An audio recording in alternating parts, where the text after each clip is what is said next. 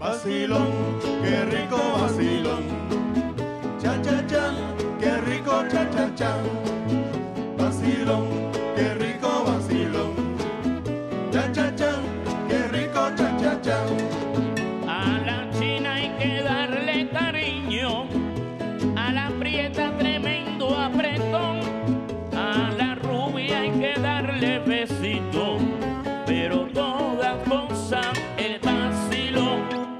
long.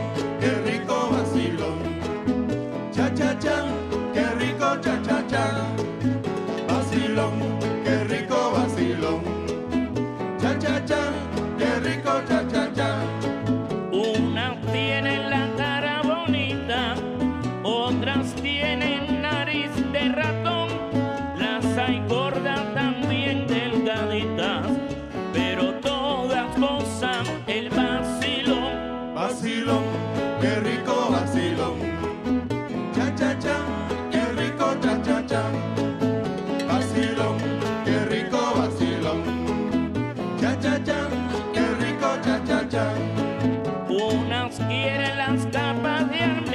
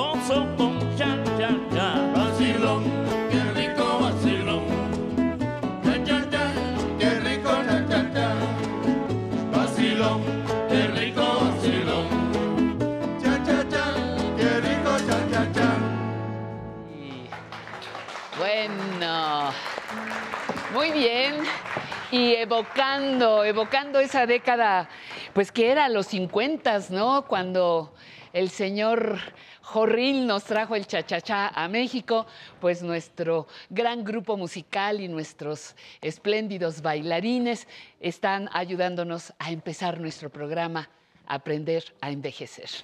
Vamos a estar tres horas, si usted nos lo permite, tres horas junto a usted y nos va a encantar que disfrute de lo que hemos preparado para usted. Mire, en la sección Quiero sentirme bien estará Eduardo Calixto, el doctor Eduardo Calixto, para hablarnos si el cerebro femenino y el masculino envejecen igual esa es la pregunta. En la zona tecnológica aprenderemos a eliminar una cuenta de Facebook. ¡Pau! Ya no la quiero. Bueno, la conversación. Silvia Elena Buntix Silvia Elena Buntings eh, nos hablará de la importancia de las mascotas para las personas adultas mayores en esta ocasión que es su primera vez en televisión. Ay, le vamos a dar la bienvenida. Mejorando mi salud, Citlali López nos hablará de los omegas en la salud de nuestro corazón. Además, tenemos recuerdos vivos con Emilio, entre letras e historias y mucha información para que sigamos juntos juntas aprendiendo a envejecer. Le doy la bienvenida a nombre de todo el equipo que trabajamos para usted. ¿Le parece? Comenzamos.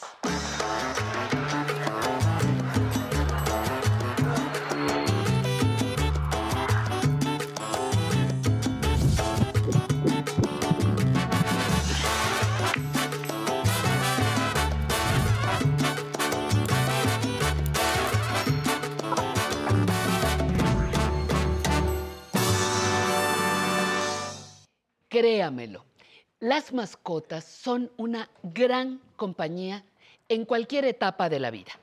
Además, nos ayudan a socializar, a levantarnos aunque no queramos, pero cuando somos personas mayores, las mascotas aportan otras cosas a nuestra vida. De eso vamos a hablar en esta nuestra conversación.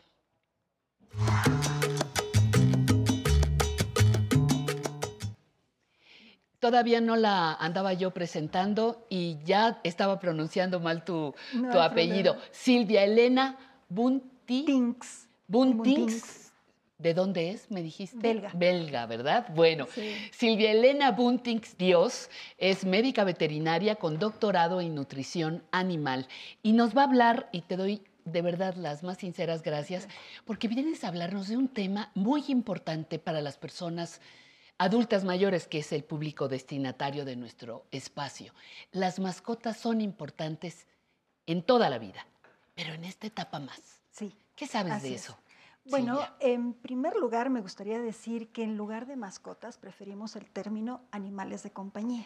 Eso, muy bien. Sí, Animales de, de compañía. ok. Así es. ¿Mascota qué es? ¿Como despectivo? ¿O puede como ser o puede sentirse un poco como un objeto, ¿no? El animal de compañía. Animal de compañía, claro, perfecto. Es un ser vivo. Muy bien, ajá. ¿no?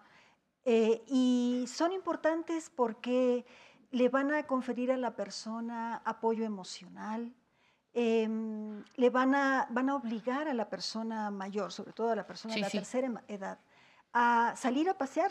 Si hablamos de un perro, va a obligar a salir a pasear, que tenga actividad, que tenga una rutina, que hay que alimentar, que hay que llevarlo a lo del eh, médico veterinario. sí. Entonces, eso es muy importante para seguir con el día a día y para tener esta estimulación, ¿no? De que hay un ser vivo ahí que requiere de nosotros. Exactamente, por eso el cambio de palabra de mascota a animal de compañía te cambia radicalmente el concepto. Así no es. tengo ahí un mueble o una taza, Exacto. sino un Es- ser un ser vivo vivo. que depende de mí en este caso. Exactamente. ¿No? Depende 100% de de- nosotros. de nosotros, aunque sean grandes auxiliares en otros momentos. Claro, claro. Eh, a- alguna, alguna vez un perro puede hasta salvarte la vida en el sentido no de salvamento espectacular, sino de en un momento de depresión, claro. lo que decía, ¿no? Levantarte de la cama, Así es. Aunque así no es. quieras. Ah, sí, sí, sí. porque- salir y decir buenos días, aunque no quieras. Así ¿no? es, así es, ¿no? Porque eh, pide de comer, ¿no? Hay que darle de comer. Y todas las personas que tengan algún animal de compañía, perro gato, pues lo saben muy bien, ¿no? Que a determinada hora ya está el animal llamando para que ya quiero comer. Sí, sí, ¿no? sí, te Entonces, despiertan, ¿no? sí, Ey, sí, sí, ya es hora, ¿no? Sí, sí, sí, sí. sí. Oye, y todos los, todas las razas pueden ser, tanto de gatos como de perros, todas pueden ser de compañía. Sí, eh, si hablamos de perros, eh, hay razas especializadas para diferentes labores. Sí, ¿sí? sí. Tenemos perros de guardia y protección, tenemos eh, perros de caza, tenemos una gran variedad Sí. de razas. Pero todos podrían considerarse también de compañía. Mucho depende del- de cómo los tengamos en, en casa y la labor que, que nosotros querramos que haga en la casa. Depende también la, un poco la, el, ¿cómo se dice? La raza del animal, del perro. pe- del perro en este caso, eh, pero también la fuerza, porque igual Sí. el que me saca a pasear es el perro a mí, no yo al perro. Sí, sí. Eh, la educación que le des, ¿de qué depende esta relación como animal de compañía? Bueno, eh, en primer lugar va a depender de eh, lo que la persona quiera de su animal de compañía. Eso, es muy importante. Em, si la persona es una persona que le gusta hacer ejercicio, que ha sido una persona atlética durante mucho tiempo, que sigue disfrutando de hacer ejercicio y que puede hacer ejercicio, pues quizás quiera un perro que pueda correr con ella. ¿no? que pueda claro. acompañarla o acompañarlo a hacer diferentes actividades. Ajá. Si es una persona, por otro lado, un poco más limitada en, su- en sus Más tranquila, más capacidades, sí, sí, ajá, o en, en la cantidad que pueda caminar, en la cantidad de movimiento que pueda tener, pues entonces necesita un animal más tranquilo, ¿no? Un animal quizás ya adulto, ¿no? Que no exija tanto, que no sea tan intenso. Eso. Sí que en el año, en los dos años, algunas razas son, Son- sí. casi son tremendas, ¿no? Sí, ¿no? De cachorritos y algunas razas siguen siendo muy intensas, aunque sean más, eh, más adultos. Entonces, un punto importante a tomar en cuenta es yo qué necesito como humano, Así es. como animal humano, Así es. para, soli- para poder saber qué animal de compañía puedo elegir. Exactamente, exactamente. Y por supuesto tiene que haber un gusto por tener el animal de Sí, compañía en la casa. Claro, una voluntad, ¿verdad? Es porque es una responsabilidad. Es una responsabilidad muy grande tener un animal de compañía. ¿Por Es otro ser Sí, vivo. es otro ser vivo, sí. Sí, ¿por qué? Porque tengo que alimentarlo. Y la alimentación cuesta. Tengo que llevarlo a lo del médico, porque tengo que vacunar. Y las vacunas cuestan. y Ajá. tengo que esterilizar y el animal Ujú. se va a enfermar. Y entonces tengo que tener ese compromiso para llevar al animal y que se, que se le atienda, que tenga el cuidado que el animal necesita. No Ujú. abandonarlo, porque eso es lo que está sucediendo mucho, ¿no? Ujú. Que eh, se ve que el animal que necesita algo, la, la familia eh, eh, se complica, ven que es más complicado de lo que ellos pensaban que iba a ser atender un animal, no están dispuestos a hacerlo. Y Claro. entonces lo dejan. Y es un compromiso que tiene que tomar toda la familia. Si estamos hablando de adultos mayores, eh, bueno, pues toda la familia que vive con esa persona tiene que estar comprometida eh, y todos comprometidos con el animal. Sí, y si me pongo a pensar que es un poquito más frecuente que la, la compañía sea para una pareja de adultas, de personas mayores, o para una persona sola, sola. claro. Eh, se habla mucho en esta etapa de la vida de la soledad no deseada. Así es. Y alguna ocasión que le decía, pues si se siente sola, pues consígase un perro. Eh, puede parecer como hasta un insulto para algunas personas, pero es algo muy cierto. Así es. Son grandes compañeros de vida estos animales. Así es, sí lo son, sí lo son. Y no solamente perros, ¿no? Podemos hablar de gatos. Hay personas que les gustan más los gatos que los perros. Y eh, los gatos son más fáciles de tener que los perros toda la vida, porque Sí, no hay que sacarlos a pasear, ¿no? Con tener su agua, su arenero, su comida. Y los gatitos ahí están. eh, ¿No les uno. tienes que enseñar a a hacer en el arenero? Desde chiquititos ya ¿Lo saben. saben? Desde chiquititos ya buscan un lugar. ¿Ya te los Son mandan educados? ¿Ya Sí, llegan al ya mundo ya- educados? Ya, ya, ya. Oye, otra cosa que he leído, no sé qué tan cierto sea esto, hay algunas razas entrenadas que además de ser compañía, pueden ser algún tipo de enfermeros o Sí, enfermeras sí. que te pueden ayudar a detectar situaciones de tu salud.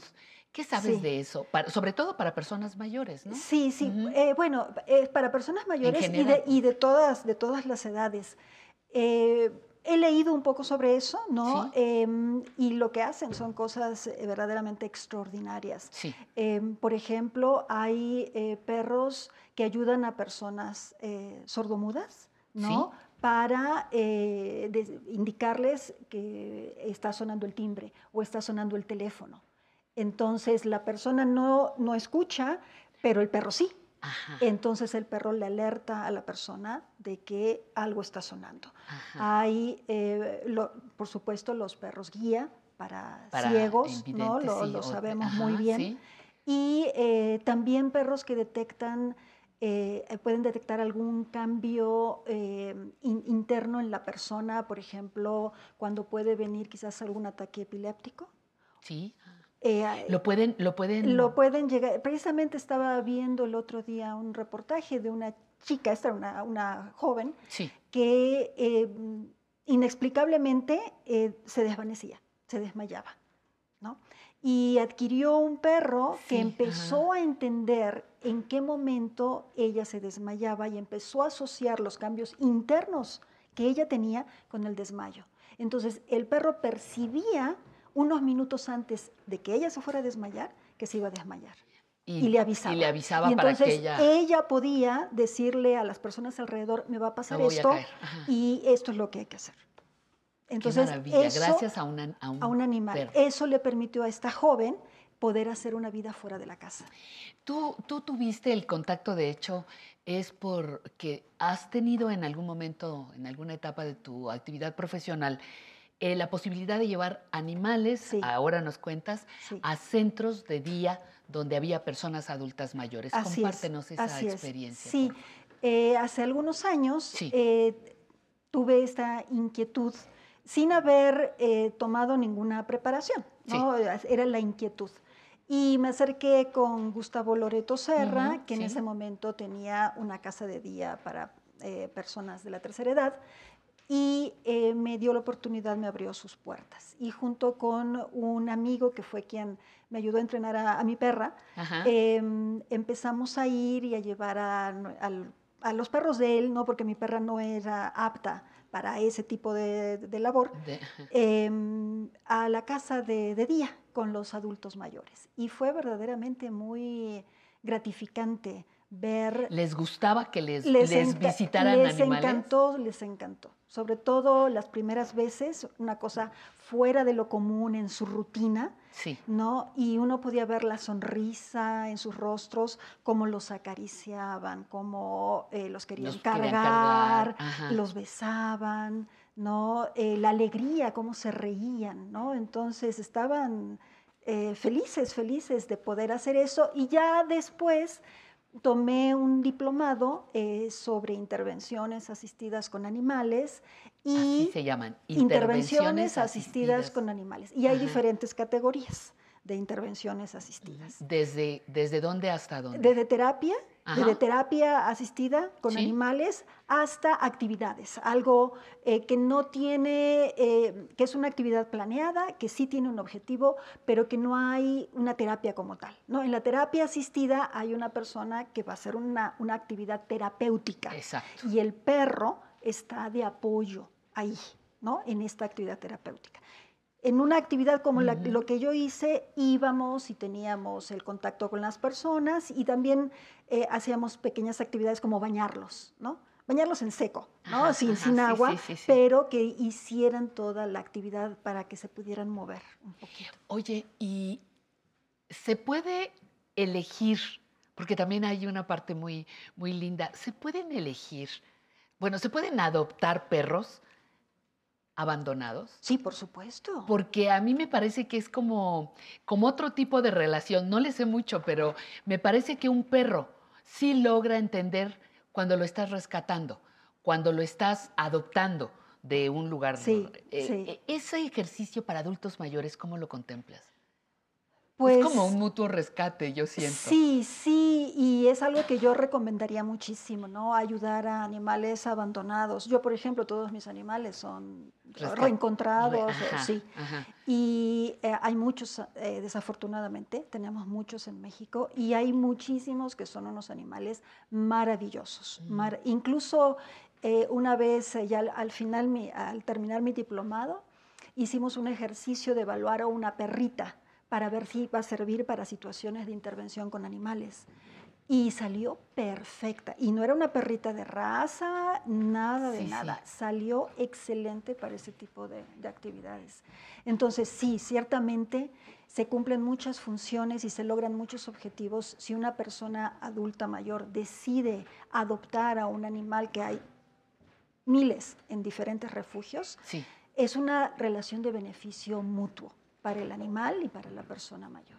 Pues qué bueno que, que te animaste a venir. Gracias. y qué bueno que, que decidiste romper el temor a las cámaras y veniste Gracias. aquí a, a- a nuestra casa, tu casa, el Gracias. 11, para hablarnos de este tema tan importante. De verdad, te- si te dejas, te vamos a estar dando mucha lata. Yo con para mucho que gusto. nos vengas claro, a... claro. Incluso un día que nos trajeras algún...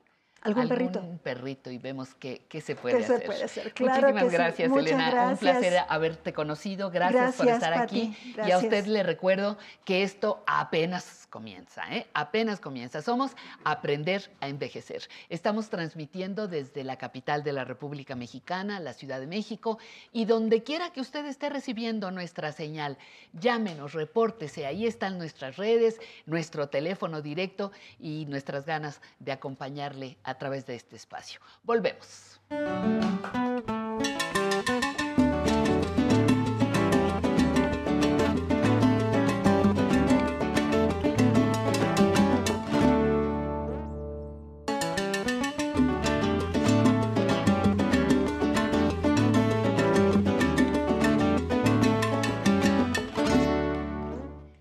Dos minutos para un café. ¿Qué le parece? ¿Lo compartimos? Adelante.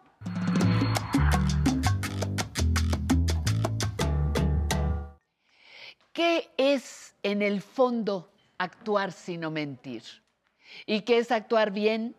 Bien, sino mentir convenciendo. Esta reflexión de Sir Lawrence Olivier me recuerda el trabajo de Mario Iván Martínez. Lo ves en escena y crees que es Vincent van Gogh, el célebre pintor holandés. Bueno, hasta en la misma Holanda se impactaron de su parecido y es que el actor se transforma. Mario Iván Martínez protagoniza la obra Van Gogh, un girasol contra el mundo, que actualmente se está presentando en el Teatro Helénico y entre muchas otras cosas, para montarla, viajó al país de origen del pintor, visitó su casa, el museo que resguarda su obra y ahora nos ofrece un trabajo en la que Mario Iván interpreta a Van Gogh, su amante, su hermano Teo y la difícil vida que tuvieron que enfrentar. Hoy Van Gogh es famosísimo y su obra carísima, pero en vida no conoció ni el reconocimiento a su trabajo, ni mucho menos el éxito. Al inicio de la temporada había en escena otros actores, pero la pandemia exigió algunos ajustes hasta que finalmente Mario Iván queda en escena representando todos los personajes. Van Gogh, un girasol contra el mundo. Estará hasta fin de mes en el Teatro Helénico y en agosto en el Teatro Hidalgo, ahora conocido como el Teatro Ignacio Retes, se presentará Descubriendo a Cricri, otra de las aportaciones del actor, quien funge como el único representante de las creaciones de Gabilondo Soler Cricri. Nos interesa que el arte y la cultura llenen su corazón. Dese un tiempo para ir al teatro y disfrutar de las puestas en escena que este gran actor mexicano, recién llegado a la sexta década, nos presenta. Consulte cartelera y recuerde, cuando vamos al teatro con compañía, la puesta en escena nos sabe mejor. Y cuando bailamos en compañía, se disfruta también muchísimo. Habana son Cuba. Adelante.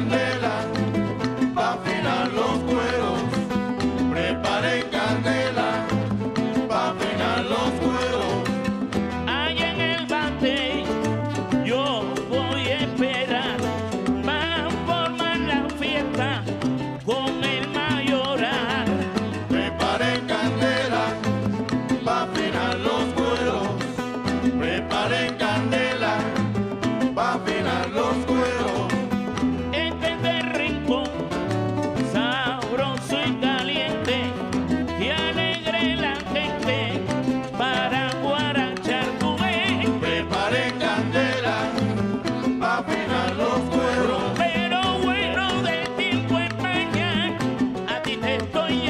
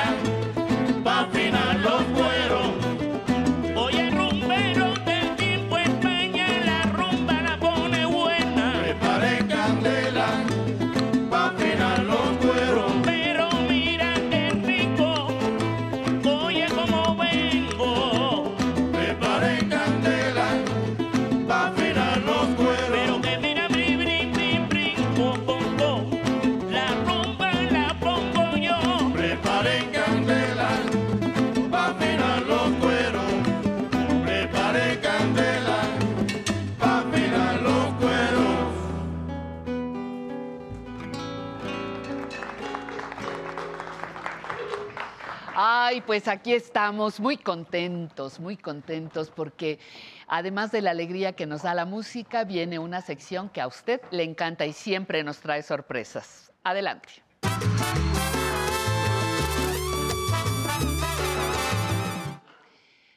Álvaro Cueva, bienvenido. ¿Cómo estás? Yo siempre que estoy ¿Feliz? contigo, el más feliz del mundo. Eso, muy Además, bien. qué músicos tan más sensacionales. Felicidades, rico. público maravilloso. También usted en casa, qué privilegio. Hoy vamos a ser felices una vez más, pero desde otra perspectiva. Vamos a, A ver un ¿qué super nos traes hoy? A ver. Vamos a viajar hasta 1998, pero quiero que además de abrir bien sus ojos, escuche. Porque hay un tema de género que creo que muchas personas, entre ellas Patti, van a querer comentar. ¿De qué programa estamos hablando? De Fórmula Politécnica. Aquí está. El beneficio inmediato es para la sociedad, que contará con profesionistas y estudiantes de excelencia que aporten calidad no solo en la academia, sino en todos los ámbitos de la vida. Eh, la sociedad, el sector empresarial, está dema- demandando perfiles diferentes en los, en los egresados de las diferentes instituciones. El camino es largo, pero ya se avanza en la consolidación de instituciones que, como el Politécnico, trabajan en pro de la excelencia de su comunidad, que es la de nuestro país. En las diversas carreras profesionales que se imparten en las escuelas de nivel superior, existen áreas en las que hay más hombres que mujeres y viceversa. En el Instituto Politécnico Nacional, las mujeres prefieren las áreas médico-biológicas, sociales y administrativas. En cambio, en las áreas físico-matemáticas existe mayor población masculina. De cada tres alumnos in- inscritos en esas áreas, solo existe una sola mujer, mientras que de cada 100 alumnos que se encuentran inscritos en carreras como enfermería, medicina, odontología, optometría, biología o farmacéutica, 64 son mujeres y 36 son hombres. A verdad, ¿cómo le quedó el ojo? Ahorita hablamos del programa porque me interesa el tema de género, Patti. ¿Cómo ves esto? ¿Tú crees que yo voy a decir algo? Cla- ¿Tú crees que tengo algo que decir? Claro que no. Del 98, nada. Continúa, continúa. ¿Cómo han cambiado las cosas, la verdad? Y sí, es un orgullo ser parte del 11, es un orgullo ser parte de la familia del Instituto Politécnico Nacional. Ahora ya vamos a comentar el programa, ahora quiero que vea esto, porque creo que, creo que puede mover cosas. Goce. Con el apoyo de la acupuntura, especialistas de la Escuela Nacional de Medicina y Homeopatía del Instituto Politécnico Nacional han logrado resolver problemas de obesidad en la mayoría de los casos tratados. Un estudio que se llevó a cabo en la clínica de acupuntura de esta institución incluyó a pacientes de ambos sexos comprendidos entre los 18 y 60 años de edad. Con la aplicación de esta medida terapéutica de origen chino, se han obtenido resultados positivos en el 80% de las personas tratadas con problemas de sobrepeso.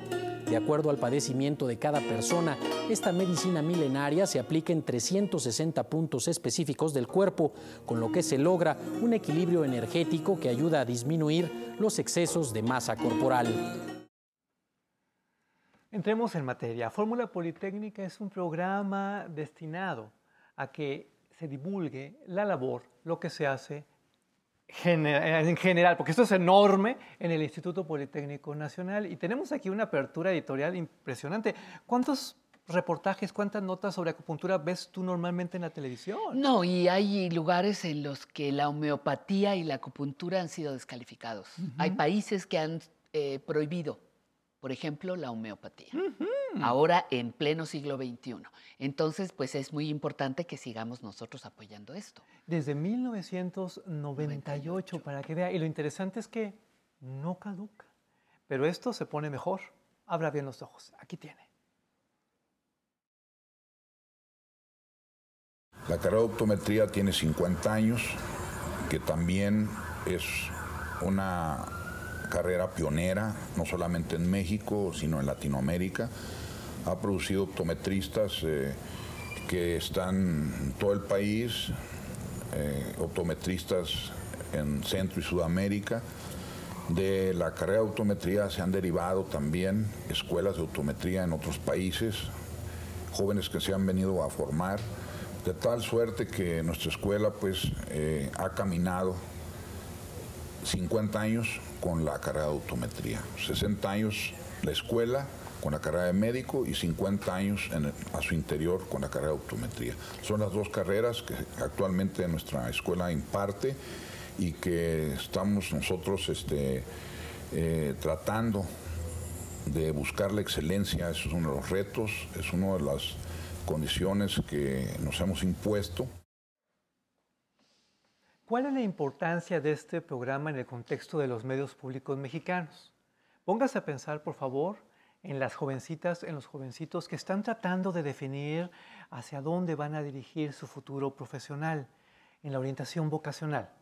Piense en las jovencitas, en los jovencitos que actualmente estudian en el Instituto Politécnico Nacional. El impacto de esto es fabuloso, pero piense por favor también en las personas, en las mujeres, en los hombres que pasaron por el Instituto Politécnico Nacional, los recuerdos, el orgullo, las comparaciones. Es una gran aportación. Es uno de estos garbanzos de alivio, uno de estos programas que no existen en ningún otro lado, que vale la pena recordar en este domingo de Nostalgia del 11. Y lo que viene a continuación es muy revelador. ¿De qué estamos hablando? Miren. Y en 1933 la escuela pasa al Departamento de Psicopedagogía e Higiene de la SEP. Es hasta 1937 que la escuela se integra al Departamento de Enseñanza Técnica a cargo del ingeniero Juan de Dios Batis. La escuela siguió con sus ires y venires, ocupando diversos domicilios, hasta que el 18 de agosto de 1972, el secretario de Educación, el ingeniero Víctor Bravo Aguja, coloca la primera piedra de lo que son ahora sus actuales instalaciones. Teniendo la audiencia, nos reciben los pinos y le llevamos fotografías, pero muy completas de, las instalaciones donde estudiábamos. Inmediatamente le indica al ingeniero Víctor Bravo Aguja, que era el secretario de Educación, que viera cómo nos podía apoyar para construir unas instalaciones decorosas. Entonces, el 18 de agosto de 1972 se pone la primer piedra de estas instalaciones de Ticomán. ¿En qué piensa usted cuando escucha Instituto Politécnico Nacional? ¿No le pasa de repente que va por las calles y encuentra letreros y siempre que dicen algo, Instituto Politécnico Nacional, uno lo asocia con prestigio, uno lo asocia con calidad, con ciencia, con credibilidad. Bueno, estos programas sirven precisamente para eso, para el posicionamiento de la institución, para conservar, para defender y proyectar esta buena imagen ante las diferentes audiencias locales, nacionales e internacionales. Es muy importante que se hagan, es muy importante para inspirar a los demás. ¿No me cree? Observe esto que viene a continuación, obsérvalo, Pati, porque está muy padre. Aquí está. Entonces, podíamos nosotros hacer algo diferente, apegado estrictamente a nuestras propias necesidades y a nuestra propia visión de lo que debía ser una unidad profesional del Politécnico. Entonces abandonamos la idea desde un principio de hacer escuelas juntas y partimos de la idea de hacer una escuela, una unidad orgánica, organizada en, campos, ingeniería civil, ingeniería mecánica, ingeniería eléctrica, comunicaciones, comercio, arquitectura, física. Hasta que no vi este clip la primera vez, Fati, entendí precisamente estas sutilezas del poli, este tener muchas escuelas en muchos puntos, en distancias geográficas a veces eh, muy opuestas. Claro, para eso existen estos programas de televisión, para resolver estas pequeñas, grandes cuestiones que de repente uno pues no se explica, uno no entiende por qué o para qué, y aquí es donde dice, pues sí, pues es muy sabio, hay una razón, no es un capricho, no es una cuestión de presupuestos, es atención a la comunidad, pero desde otras perspectivas. Yo celebro mucho este programa, celebro mucho su producción porque creo que hicieron algo muy interesante, creo que hicieron algo muy ameno y algo que, insisto, representa con mucha claridad lo que es y debe de ser el perfil de un medio público como este. Vea por favor lo que sigue porque, sí, se inspira. Aquí está. A ver. Platícame un poco por qué eh, elegiste la ingeniería telemática. Anteriormente yo había elegido la carrera de ingeniería en robótica industrial. Eh, fuimos a ver la escuela para ver pues si era posible que la estudiara y nos encontramos con que había ciertas máquinas que manejar y pues sí eran demasiado pesadas para mí en cuanto a su funcionamiento y todo eso. ¿Qué apoyo te ha dado el Instituto Politécnico Nacional, si es que te lo ha dado? Eh, y si no, pues, ¿por qué? Ajá. Bueno, actualmente cuento con una beca eh, que me dan mensualmente. Este, esto de acuerdo a un estudio socioeconómico que se hizo y aparte por el, el aprovechamiento. Eh, está, aquí estamos en Naucalpan, en el municipio de Naucalpan, en Izcalichamapa. ¿Y la escuela te va a quedar hasta dónde? Hasta Zacatenco. Ay, sí. Para que vean que, que este asunto de la discapacidad en el Instituto Politécnico Nacional no es una moda. Yo estudié en una universidad privada, estas que son como muy famosas. Tenía una compañera con discapacidad a la que reprobaban por retardos porque no se podía desplazar en el tiempo que nos daban entre timbre y timbre para llegar a las clases. Persona con discapacidad. No era por capricho. Qué contraste, ¿verdad? Qué bueno que existen estas instituciones. Qué bueno que existen estos programas que ponen sobre la mesa precisamente estas diferencias, estas razones, estas justificaciones. Y lo que viene a continuación también está muy padre. Mire. A veces no basta una vida para contener el espíritu y las ideas de un gran hombre, como lo fue el ingeniero Alejo Peralta y Díaz Ceballos, que a su muerte acaecida el 8 de abril de 1997, parecía haber decidido tomar un descanso eterno. Sin embargo, el 19 de marzo de 1998 rompe la barrera de la muerte para consolidar una obra más de su productiva trayectoria al presentarse la fundación que lleva su nombre en una emotiva ceremonia llevada a cabo en la institución educativa de más alta estima para don Alejo, el Instituto Politécnico Nacional. El trabajo que realizó don Alejo Peralta y Díaz Ceballos se convierta en información ordenada y sistemática y que esta a su vez la convirtamos en parte de la historia con objeto de que esté al alcance de los estudiosos de la cultura en general en México y sobre todo de su desarrollo industrial y empresarial. A mí me encanta este clip porque nos queda claro que el Instituto Politécnico Nacional, que tiene esa etiqueta como muy científica, también es gente, también es corazón, también es su gente. Y lo que viene a continuación es la nota del momento, de lo que toda la humanidad está hablando, solo que en términos de nostalgia. Vámonos hasta el espacio. Disfrute, por favor. La llamada carrera espacial nos ha permitido conocer un poco más acerca del universo.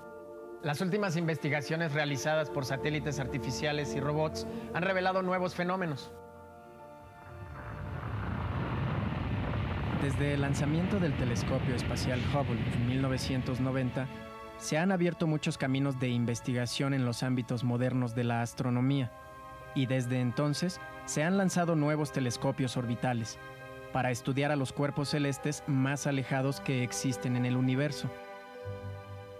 Por su parte, satélites artificiales y robots principalmente han sido creados y equipados para ser lanzados al espacio la próxima década, con la finalidad primordial de llegar al planeta Marte para detectar agua congelada, lo cual daría evidencias de que alguna vez, hace millones de años, existió vida microniana en suelo marciano.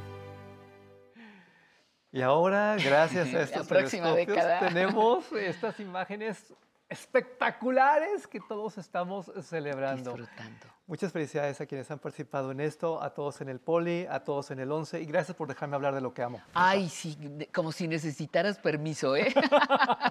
Esta es nuestra casa, decíamos, el 11 es nuestra casa. Le agradecemos que haya estado aquí con nosotros, muy gentiles por prestar atención a nuestra sección y no se vaya, porque esto apenas está empezando. Volvemos.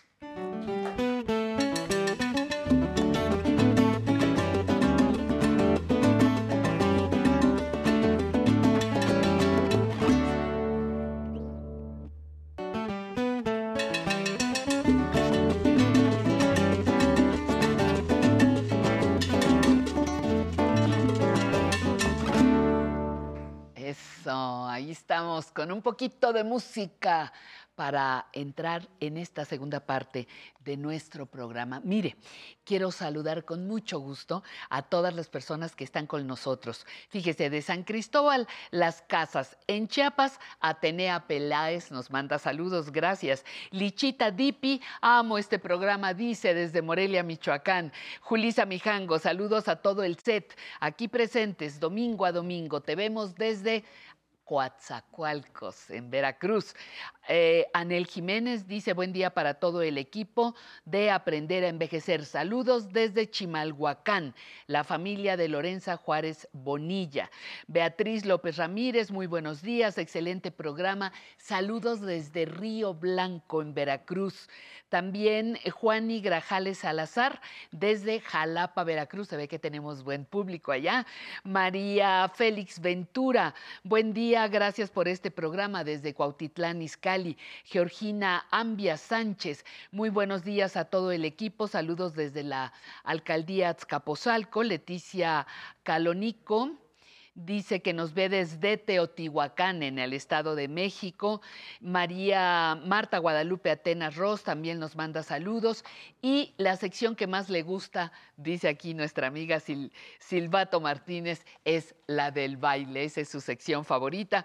Pues yo le invito a ver otra que puede ser su favorita, porque es en vivo y a todo color. La que tiene mi compañera Pamela Montes de Oca. Adelante, Pam. Ay, muchísimas gracias, Patti. Estoy aquí muy contenta disfrutando del programa con ustedes. Gracias a todos los que nos ven en casa. Y hoy nos acompaña un nuevo grupo de danza regional. Ellos son amigos de tradición y es la primera vez que vienen aquí al programa. Pero María Angélica Villagrande, 62 años, ella nos va a contar un poquito más qué hacen en este grupo, en dónde se ubican, cuáles son los horarios para que vayan. A ver, Angélica, invita a nuestro público para que vayan con Claro que ustedes. sí, como no. Muchas gracias, primero que nada, por la invitación. Está padrísimo esto. Estamos aquí porque nos gusta mucho bailar y efectivamente nosotros somos de un grupo de danza regional. Eh, amigos de tradición, eh, estamos ubicados en el Deportivo Plateros, que está en la delegación Álvaro Obregón. Y pues vengan a bailar con nosotros. Nosotros bailamos todos los días, toda la semana, lunes, miércoles y viernes de 8 a 9 y martes y jueves tres horas cada día. Entonces, no se lo pierdan, es padrísimo bailar, los esperamos por acá. Diario, entonces. Diario dijiste. bailamos. Ah, muy bien, bueno, pues no se lo pierdan, porque Luis Guillermo Cermeño de 64 años, él también va a este grupo de danza regional. Pero a ver, dinos, ¿qué tal se la pasan ahí? Hola, buenos. Este, bueno, fortaleciendo lo que dice Angie, eh, los invitamos a que vayan con nosotros. Si no tienen pareja, pues acá se las conseguimos, no hay problema. La verdad es que bailar es padrísimo porque te sale del alma y te ayuda muchísimo a tu condición, sobre todo cuando ya se empieza a acabar la, la garantía este, y empieza a doler las articulaciones. Bailar es maravilloso, nos quita todo eso y nos hace rejuvenecer. Muy bien, ¿Eh? bueno, pues si no tienen pareja ya saben en dónde conseguir una. Así es que vayan y inscríbanse también aquí con nosotros para que vengan a bailar al estudio. Pati, pues seguimos bailando. Seguimos bailando, claro que sí, Pamela, y ahora vamos con muchísimo gusto a invitarle para que ponga mucha, mucha atención en nuestra siguiente sección, Conociendo mis derechos.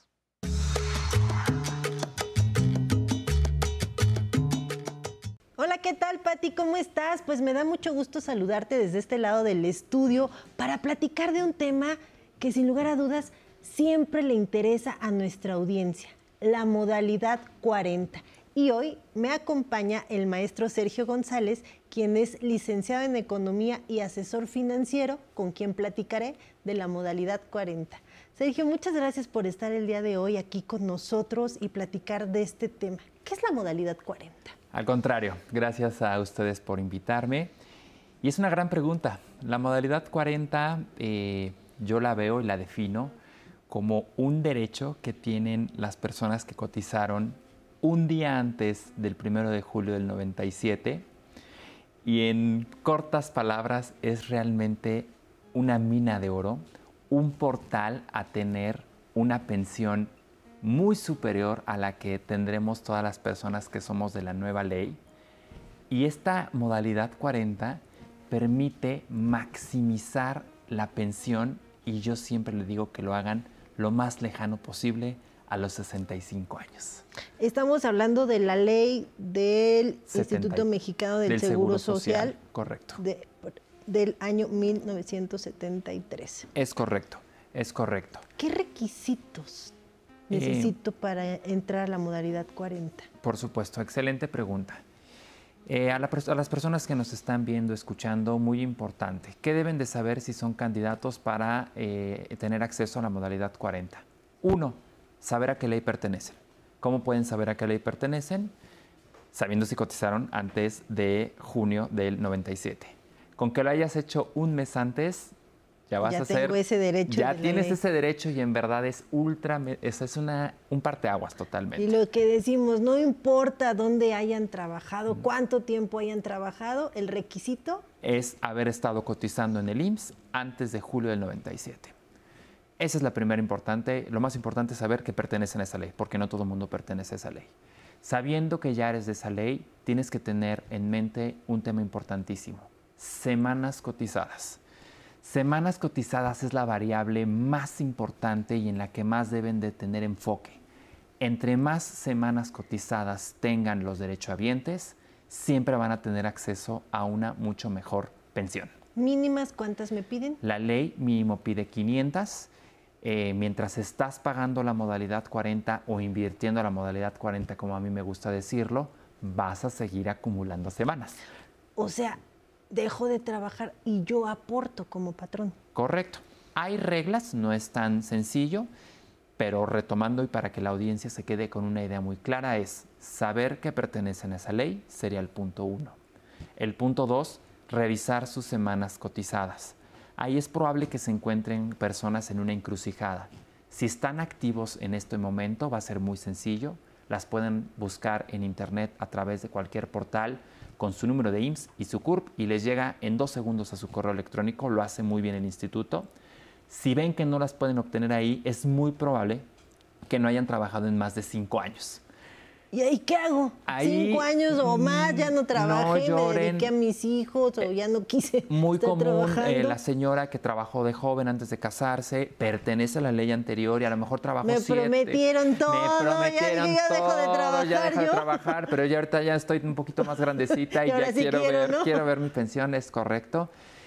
¿Qué es lo que deben de hacer? Es reactivar sus derechos o reconocimiento de los mismos. Recuerden que es un derecho que eres de la ley anterior, perteneces, no, no puedes dejar de, pertenecer a la misma. Lo que deben de hacer es reactivarse para reconocer derechos. ¿Cómo reactivo mis derechos? Chambeando. No hay de otra.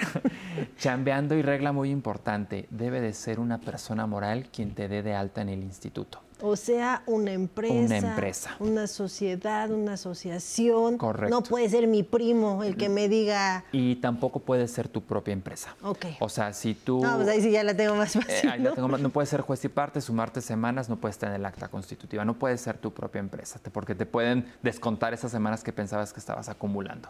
Debe de ser un patrón, un tercero, donde tú estés prestando un servicio profesional, donde al menos yo digo 13, 13 meses son ¿Por 12 qué 13 meses? por los desfases en tiempo, eh, cuando hay que pagar las eh, cuotas ante el instituto. Que no me diga el IMSS, me debes, te debo, pues ya mejor te doy un mesecito más. Yo haría 14 para evitar. Una vez teniendo estas 14, 14 meses cotizados, puedes finiquitar la relación con esa persona moral y en ese momento ya vas a aparecer en el portal donde antes no aparecías, vas a ver el, espacio o gap, perdón por el tecnicismo, de entre que cotizaste cuando eras señorita tu maternidad y volviste a tener con este empleador y ya a partir de ese momento podrás exigir tu derecho en modalidad 40.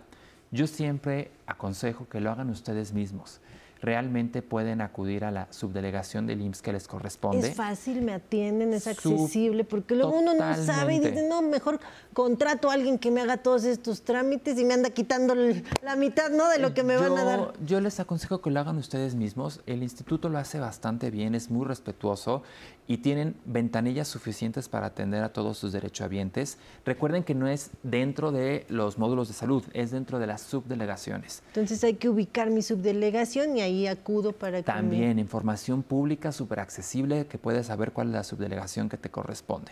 Ahí vas a ver tus semanas y una vez más nos abocamos a saber tus semanas cotizadas, mínimo 500, entre más sean va a ser mucho mejor tu pensión ¿Hasta cuánto? Perdón que te quite la boca, pero ya está, ya me emocioné. ¿Hasta cuánto podría yo recuperar? Alguien que tiene todas las características arriba de 1800 semanas, yo siempre digo 18, 18, o sea, mi, eh, arriba de 1800 semanas, tiene 65 años y el promedio de sus últimos salarios mínimos era el máximo de ley que son 25 UMAS, está oscilando arriba de 65 mil pesos de pensión que la viuda puede heredar. Mm, mensuales, eso me va a llegar. Mensuales. Más la pensión del bienestar. No, ya me voy a ir de vacaciones con eso. Insisto, es una ley muy benévola.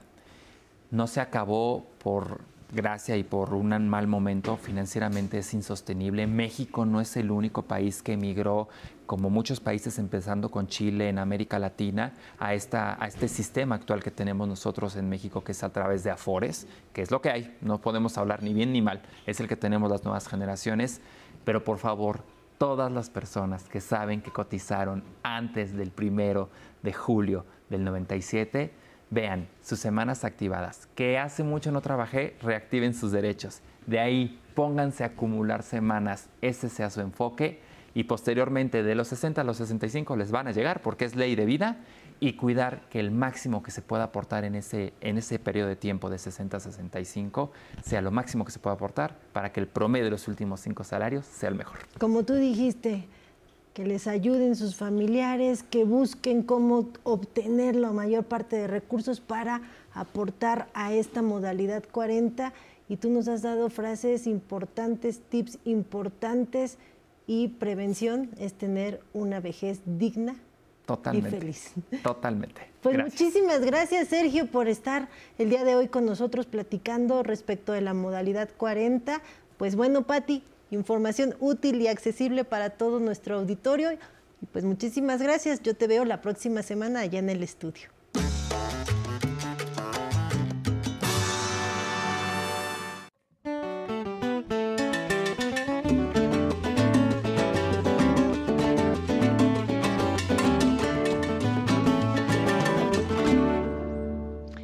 Tenemos ahora el inicio de nuestra segunda hora. Le doy una probadita.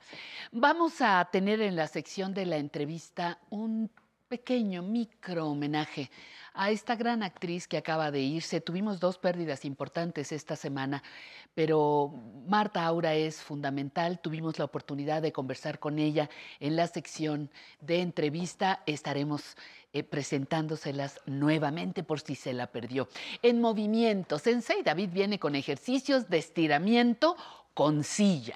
En la sección del cine de oro mexicano, Pamela Montes de Oca presentará la cartelera de cine del 11, que ya, sabe usted que tiene unos títulos fantásticos. Y ahora le invito a que disfrute de nuestra sección, Mejorando mi salud. El tema, los omegas en la salud del corazón.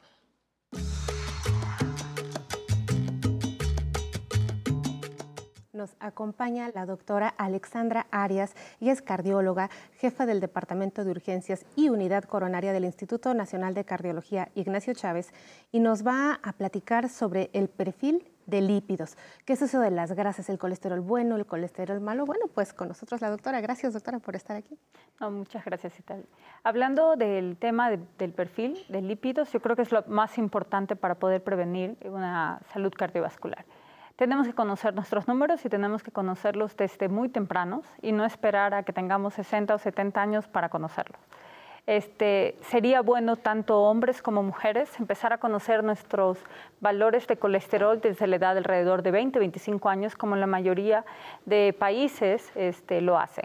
Es verdad que nosotros aquí en México empezamos un poco tarde, aunque si revisamos la cartilla de vacunación, ya dicen que deberíamos empezar a conocer nuestros valores. Qué interesante. Sí, hay que ver, eso este, y conocer no solamente el colesterol, como tú hablaste, sino también el colesterol bueno, que tú hablaste del colesterol bueno, también hablaste del colesterol malo. Conocer el HDL, el LDL, el, malo que es el LDL y el HDL que es el bueno. Los valores, lo ideal es que tengamos unos valores de colesterol total por debajo de 200 y lo ideal es que tengamos un colesterol malo alrededor de 100, 120 máximo. Doctora, en ese, permíteme interrumpirle un poquito. ¿Qué come la gente cuando se le eleva el colesterol y qué come la gente cuando se le eleva los triglicéridos? Porque de pronto dicen, ya no coma grasas. Pues las grasas son muy vastas. ¿Qué, ¿Qué pasa ahí? Sí, ¿qué tipo de grasa? ¿no? Porque hay grasa buena y grasa no buena. Entonces, las grasas que debemos evitar es grasas saturadas, ¿no? Este, preferir, como hablabas también de la dieta mediterránea, preferir aceite de canola, aceite de maíz, el aceite de oliva, eh, grasas eh, preferir también, por ejemplo, las grasas vegetales, ¿no? el, aguacate es una buena grasa, y también hablar de que tenemos que ver lo de las proteína animal, porque algunas veces te dicen, no, no coma ni carne, ni pescado, ni, o, te dicen, no coma carne, pero sí coma pescado. ¿no? Entonces hay que tener bien claro que toda proteína animal tiene colesterol ya sea carne, pescado o carnes blancas como el pollo.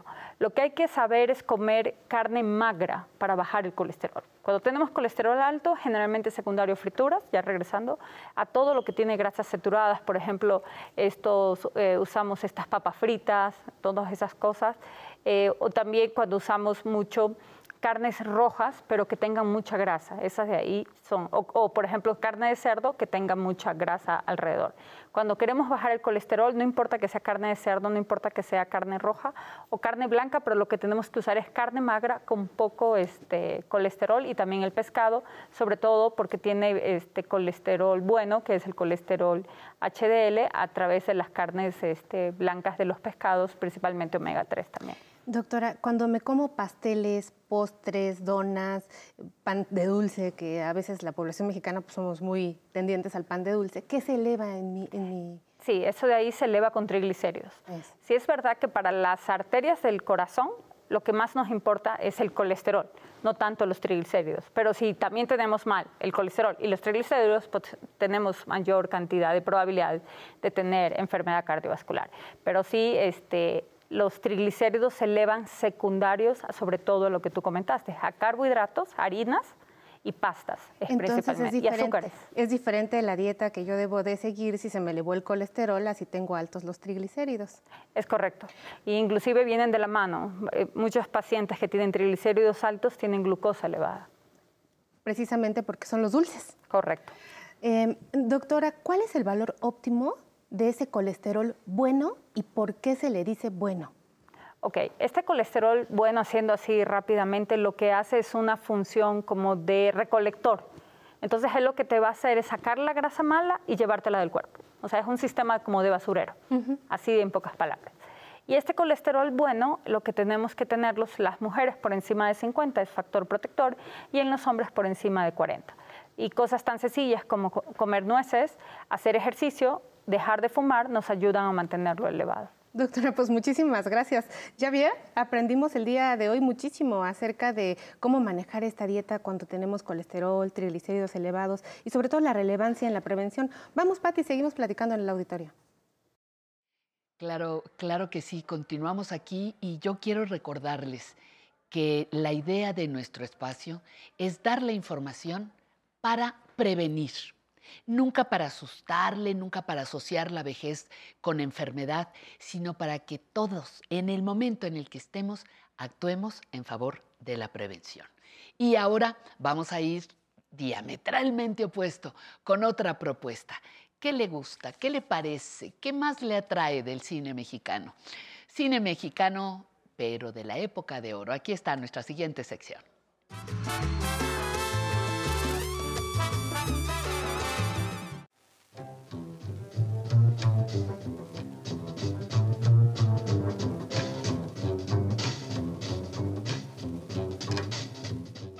¿Se imaginan a Manolín, Mantequilla y Clavillazo en una misma película? ¿O se acuerdan de Ángel Infante? No se pierdan las películas que nos regala Cine del Once. Burlábate todita. Antonio Espino y Mora, mejor conocido como Clavillazo, era de esos actores cómicos que llenaba la pantalla con una inigualable locura. En cuanto comenzaba a hablar, el efecto que causaba sus gestos ocasionaba un torrente de carcajadas en el público.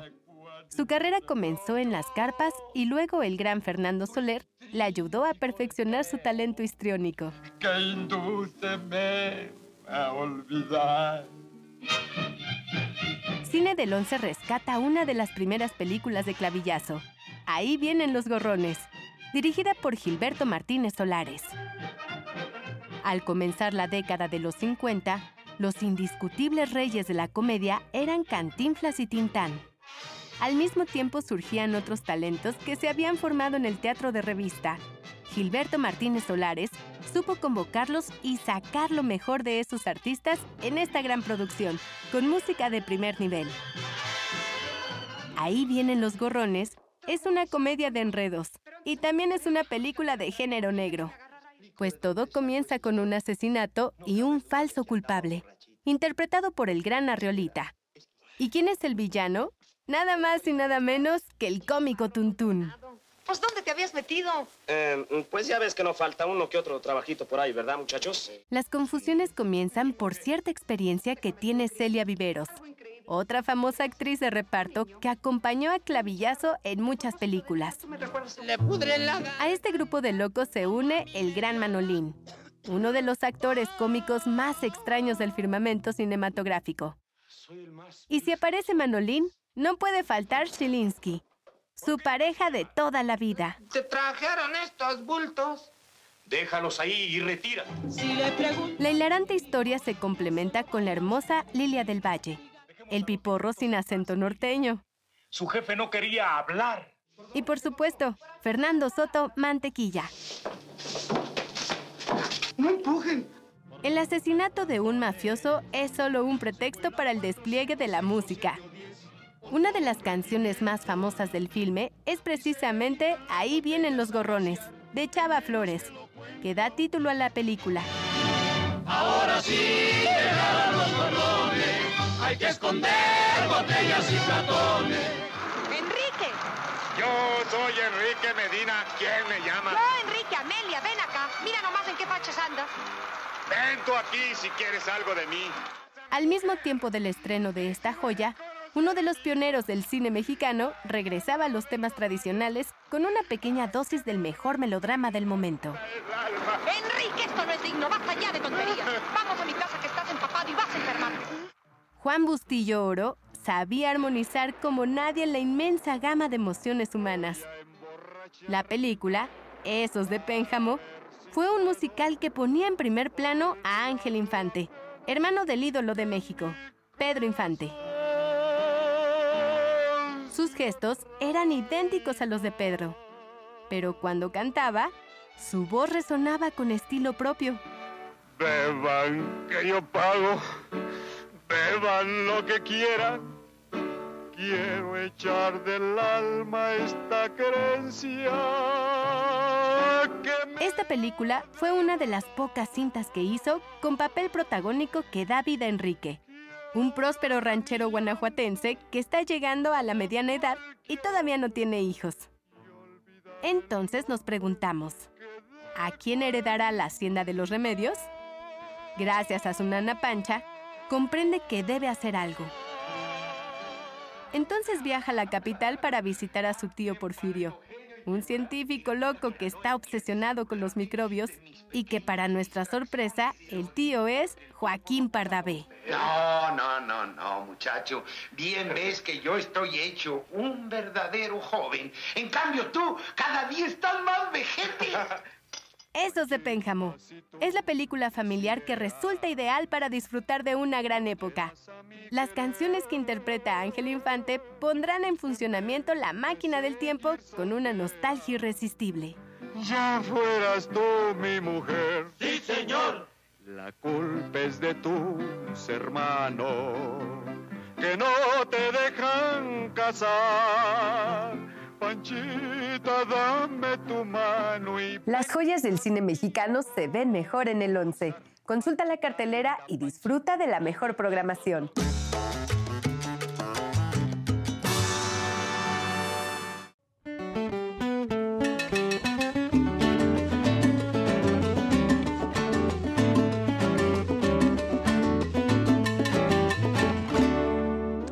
Y viene para todos ustedes en vivo y a todo color. Zona tecnológica.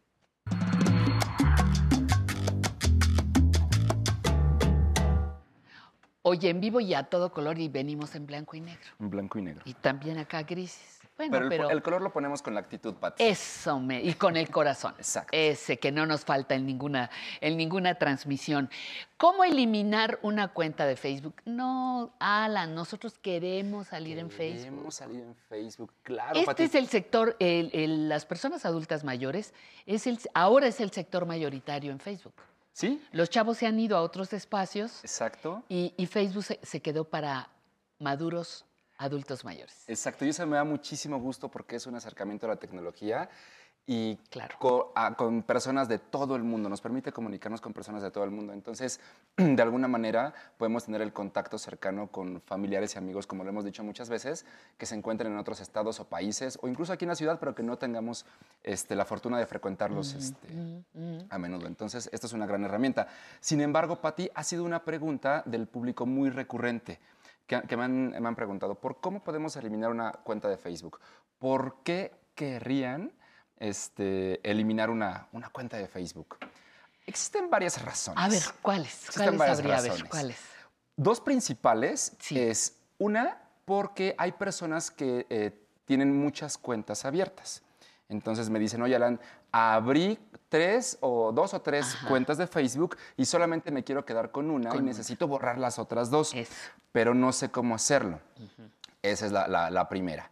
Después eh, tenemos otra pregunta que es, tengo mucha información aquí en, en- en la plataforma, en, en Facebook. Entonces, no me siento cómodo eh, teniendo mi correo electrónico, mi teléfono, este, mi nombre completo. Hay demasiada información, entonces quiero cerrar mi cuenta. Digo, ok. Entonces, ¿qué creen? Facebook, esta plataforma nos ofrece eh, dos opciones. Una que es eliminar la cuenta permanentemente y otra desactivarla temporalmente en caso de que lo pensemos bien. Fíjate que una tercera Ajá. sería que hay personas que ya aceptan que les quita mucho tiempo y que les distrae. Em, no, no te dicen, no hablamos de adicción, no, habla- no hablamos de eso, hablamos de que me quita mucho tiempo, me distrae, eh, las señales me, me quitan la atención, entonces también por eso sé que le están cerrando. Sí. te- Pero bueno. Curiosamente tengo amigos que también la, la han cerrado por ese motivo. Eso, si me dices que me distraigo demasiado, entonces la voy a desactivar un, un tiempo para desaparecer de, de redes sociales, pero en un mes o dos meses vuelvo a reactivarla. Entonces es una excelente. Pues vamos, opción estamos también. listos aquí para cerrarlas. Vamos a verlo, Pati. Entonces, vamos. vamos a conocer cuál es la ruta que debemos seguir en casa para poder eh, desactivar o eliminar una cuenta. Entonces, lo primero que tenemos que hacer, bueno, es entrar a la aplicación de Facebook y eh, hoy amanecimos con una noticia. Hoy amaneció mi Facebook con un anuncio que dice, actualizamos la política de privacidad y las condiciones del servicio de Meta.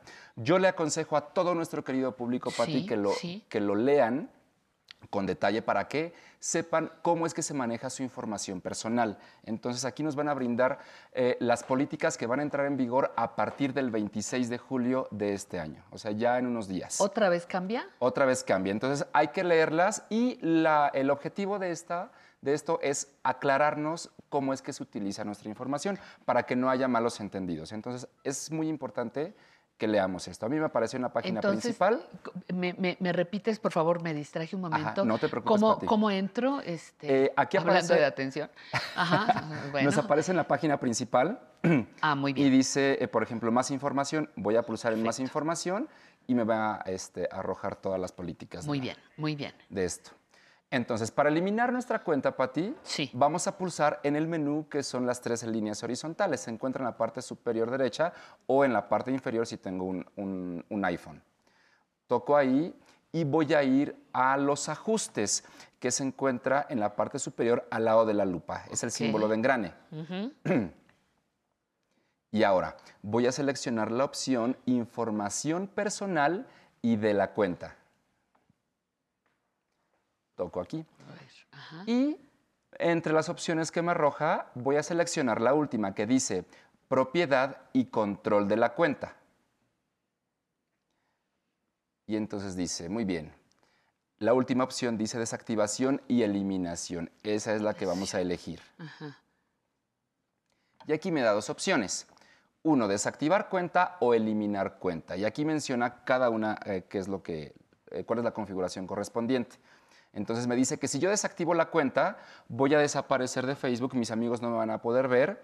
Sin embargo, cuando yo quiera reactivarla en el momento que desee, simplemente con iniciar sesión, es decir, voy a introducir mi nombre de usuario y mi contraseña como lo haría normalmente, voy a poder recuperar toda la información que yo tenía almacenada ahí en mi cuenta. Fotos, mensajes, todo absolutamente. Y basta solamente con iniciar sesión como lo hacemos normalmente. Eso es para desactivar la cuenta. Si yo quiero eliminarla, entonces me dice que los datos se van a borrar definitivamente. No hay opción de recuperarlos. Entonces, como este es el objetivo que tenemos el día de hoy, voy a seleccionar esa opción, eliminar cuenta. Y en la parte inferior aparece un botón que dice continuar con la eliminación de la cuenta. Voy a seleccionar ahí. Y luego Facebook dice, a ver, Pati, piénsalo bien. exacto. Piénsalo muy bien. Dice, antes de eliminar tu cuenta, quizá haya algo que podamos hacer para ayudarte. Y entonces me hace una serie de sugerencias, como la que mencionabas al, inicio, que era la tercera. Dices, pasas demasiado tiempo en Facebook, bueno, te damos una solución. ¿Cuál es la solución? Desactivar la cuenta, no eliminarla definitivamente. Porque lo que la empresa quiere es que sus, usuarios pues estén contentos y no se vayan. Claro. Entonces, por ejemplo, dice, paso demasiado tiempo en Facebook. Otra. me preocupa mi privacidad. No me siento seguro en Facebook. Hackearon mi cuenta. Facebook ya no me resulta útil. Entonces, si yo, por ejemplo, presiono una opción, sí. me va arrojando eh, Diferentes unas sugerencias de acuerdo a ello. Entonces digo, no, ¿saben qué, chicos? Necesito eliminar mi cuenta. La decisión ha sido tomada. Firme. Exacto, claro. y voy a pulsar en el botón inferior, continuar con la eliminación de la cuenta. Y luego dice, muy bien, si la quieres eh, eliminar definitivamente, te vamos a dar algunas opciones. Dice, desactiva la cuenta, me vuelve a sugerir que solamente la desactive para que yo pueda seguir utilizando Messenger, que es la mensajería de, instantánea de, Facebook. Entonces, eh, desactivo la cuenta, no está mi perfil de Facebook, sin embargo, sí puedo seguirme escribiendo por Messenger. Dice también, te vamos a dejar guardar eh, publicaciones en el archivo para que no esté visible toda tu información o fotografías, las archivamos. Y descargar tu información, también vamos a poder descargar nuestras fotos y todos los archivos en un formato este, para que los tengamos y no perdamos esas fotografías, por ejemplo. Y Facebook no nos pierda como clientes. Exacto. Porque somos, somos un número que suma al valor general de Facebook. ¿no? Exactamente, por supuesto. Y en el caso de eliminarla, puedo descargar la información que tengo ahí, entonces nada más debo de pulsar en el botón que dice descargar información y seguir las instrucciones que me van a estar arrojando en pantalla. Entonces digo, muy bien, no quiero hacer nada más, quiero eliminar la cuenta porque la información que tengo ahí para mí no es de valor. Entonces ya tengo un Facebook, por ejemplo, aparte y quiero borrarlo. Entonces toco el botón azul, eliminar cuenta. Dice, muy bien. Tan, Sí. Y dice, confirma que esta es tu cuenta. Para poder eliminarla, tengo que verificar mi identidad. Tengo que confirmar mi identidad. Eh, ajá, bien. Eso es muy importante. Entonces, tengo que ingresar la contraseña con la que normalmente inicio sesión. Entonces, una vez que yo ingrese la contraseña, Pati, eh, voy a pulsar en continuar y una vez más va a salir una ventana me va a salir una ventana emergente. Entonces, que dice, ¿está usted seguro de lo que está haciendo? ¿Está usted seguro? Si eliminas tu cuenta, te voy a dar 30 días para que lo pienses bien. Para que... bueno, está bien. Bueno, aquí alguien que dude ya con eso no se va. Exacto. ¿No? Y aquí confirmamos una vez más. días. Ajá. Si le picamos por error, no pasa nada. Ya vimos que tenemos que confirmar como 10 veces en esta ocasión. Ajá. Entonces me dice, tienes 30 días para recuperar la cuenta si te arrepientes. Y en 90 días, o sea, transcurridos estos 30 días, en 90 días, toda la información que nosotros tenemos almacenada de ti se va a eliminar definitivamente. Ahora sí para siempre. Ahora sí para siempre, en 90 días más. Entonces, yo nada más debo de pulsar el botón que dice eliminar cuenta. Es el botón Babalú. azul. Ajá. Exacto. Y ya, lo pulso y se va a, va, va a desaparecer mi cuenta de esta forma. Pero es importante que sepamos que tenemos 30 días en caso de querer recuperarla. 30 más los otros 90 son 120 días. Exacto. En realidad son- son, 30. son 30. Pero los 90 días restantes son para que ya no exista información mía en la plataforma o en el servidor de, de Facebook.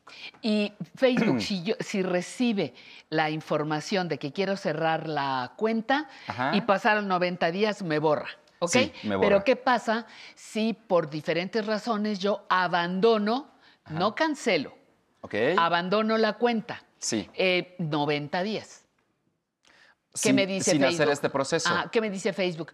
Amiguito, no has publicado, tus amiguitos te Sí, están esperando, no se te olvide tal, ¿no? Te hace invitaciones. eh, hay Pero no personas me que cancela. tus amigos. Exacto, no te cancela. Tu cuenta sigue activa. Aunque no haya publicado 90 días. Exacto, aunque no haya actividad, no hay problema, no, no se cancela. O sea, te va a lanzar notificaciones para informarte que tus amigos no han tenido noticias tuyas. Que no duermen. Pero no se, no se elimina. Muy preocupados. Sí. Ok, pero solamente bajo mi solicitud. Exacto, solamente bajo nuestra solicitud podemos eliminarla. Eso es, muy bien. Pues mi querido Alan, muy padre que me ayudaste a eliminar algo, pero no eliminé.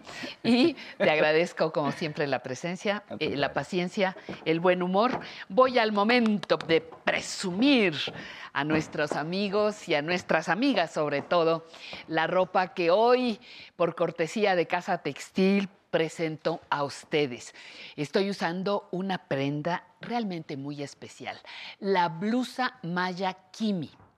Esta es una pieza inspirada en la deidad de la muerte Agpush, Hapush, diseñada por nuestros amigos de Casa Textil. Fue elaborada por artesanas de Aldama en Chiapas, quienes plasmaron parte de su historia en esta prenda. Está tejida en una mezcla de rayón con algodón que le da una suavidad muy especial, se siente muy, muy suavecita y una caída únicas. Si son amantes de lo tradicional y lo hecho a mano, en Casa Textil puede encontrar esta y muchas otras piezas más en las redes de Casa Textil. No se le olvide, Casa Textil que está en San Cristóbal de las Casas en Chiapas. Si usted va por allá, pues también puede visitar la tienda que tienen en esta hermosísima eh, ciudad de nuestro país. Y nos vamos a ir a bailar ahora nuevamente. El público ya estaba así como vi unos bostezos atrevidos, así que suavecito con Habana Son Cuba y a bailar, por favor. Gracias.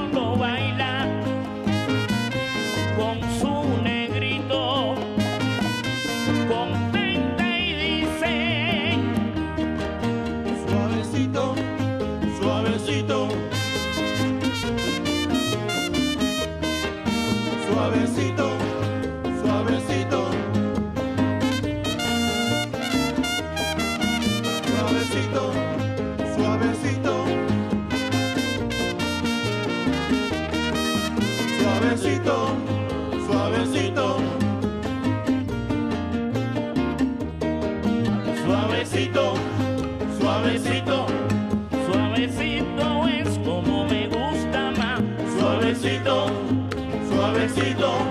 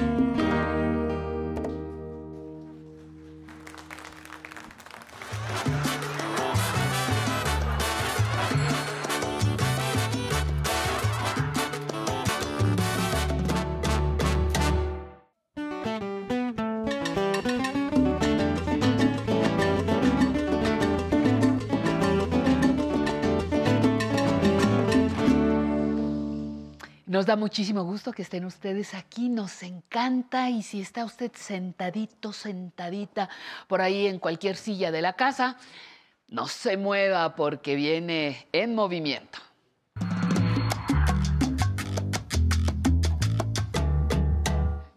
Oye, ya te los dejé listos con la silla, donde esté usted sentado, sentada, una silla porque vamos a tener estiramientos. Sensei, no nos hemos saludado, primero es el saludo. Buenos días. Ay, Sensei, primero el saludo. Ya estábamos nosotros platicando. ¿Qué vamos a hacer en silla? Estiramientos, pero vamos a utilizar de herramienta una silla para que no se paren con su cabecita y todo ahí mismo. Ahí Nada mismo. más hagan un lado. Bueno, muy bien. Te, te observamos con mucha atención. Volvemos en un momento. Gracias. Muy bien, buenos días. Buenos días a todos, a mi amado público, músicos, estimado auditorio. Vamos a hacer ejercicios en silla. Vamos a ser sentados y después parados, no es todo en silla. ¿eh? A todos nos va a quedar antes de hacer ejercicio, a levantarse para energizarse, en la noche antes de dormir, antes de hacer ejercicio o después de hacer ejercicio. Estos estiramientos son muy importantes. Vamos a hacer una pequeña pausa en cada uno. Nuestro primer estiramiento, vamos a hacer nuestros brazos una mano encima del otro para que bailen mejor.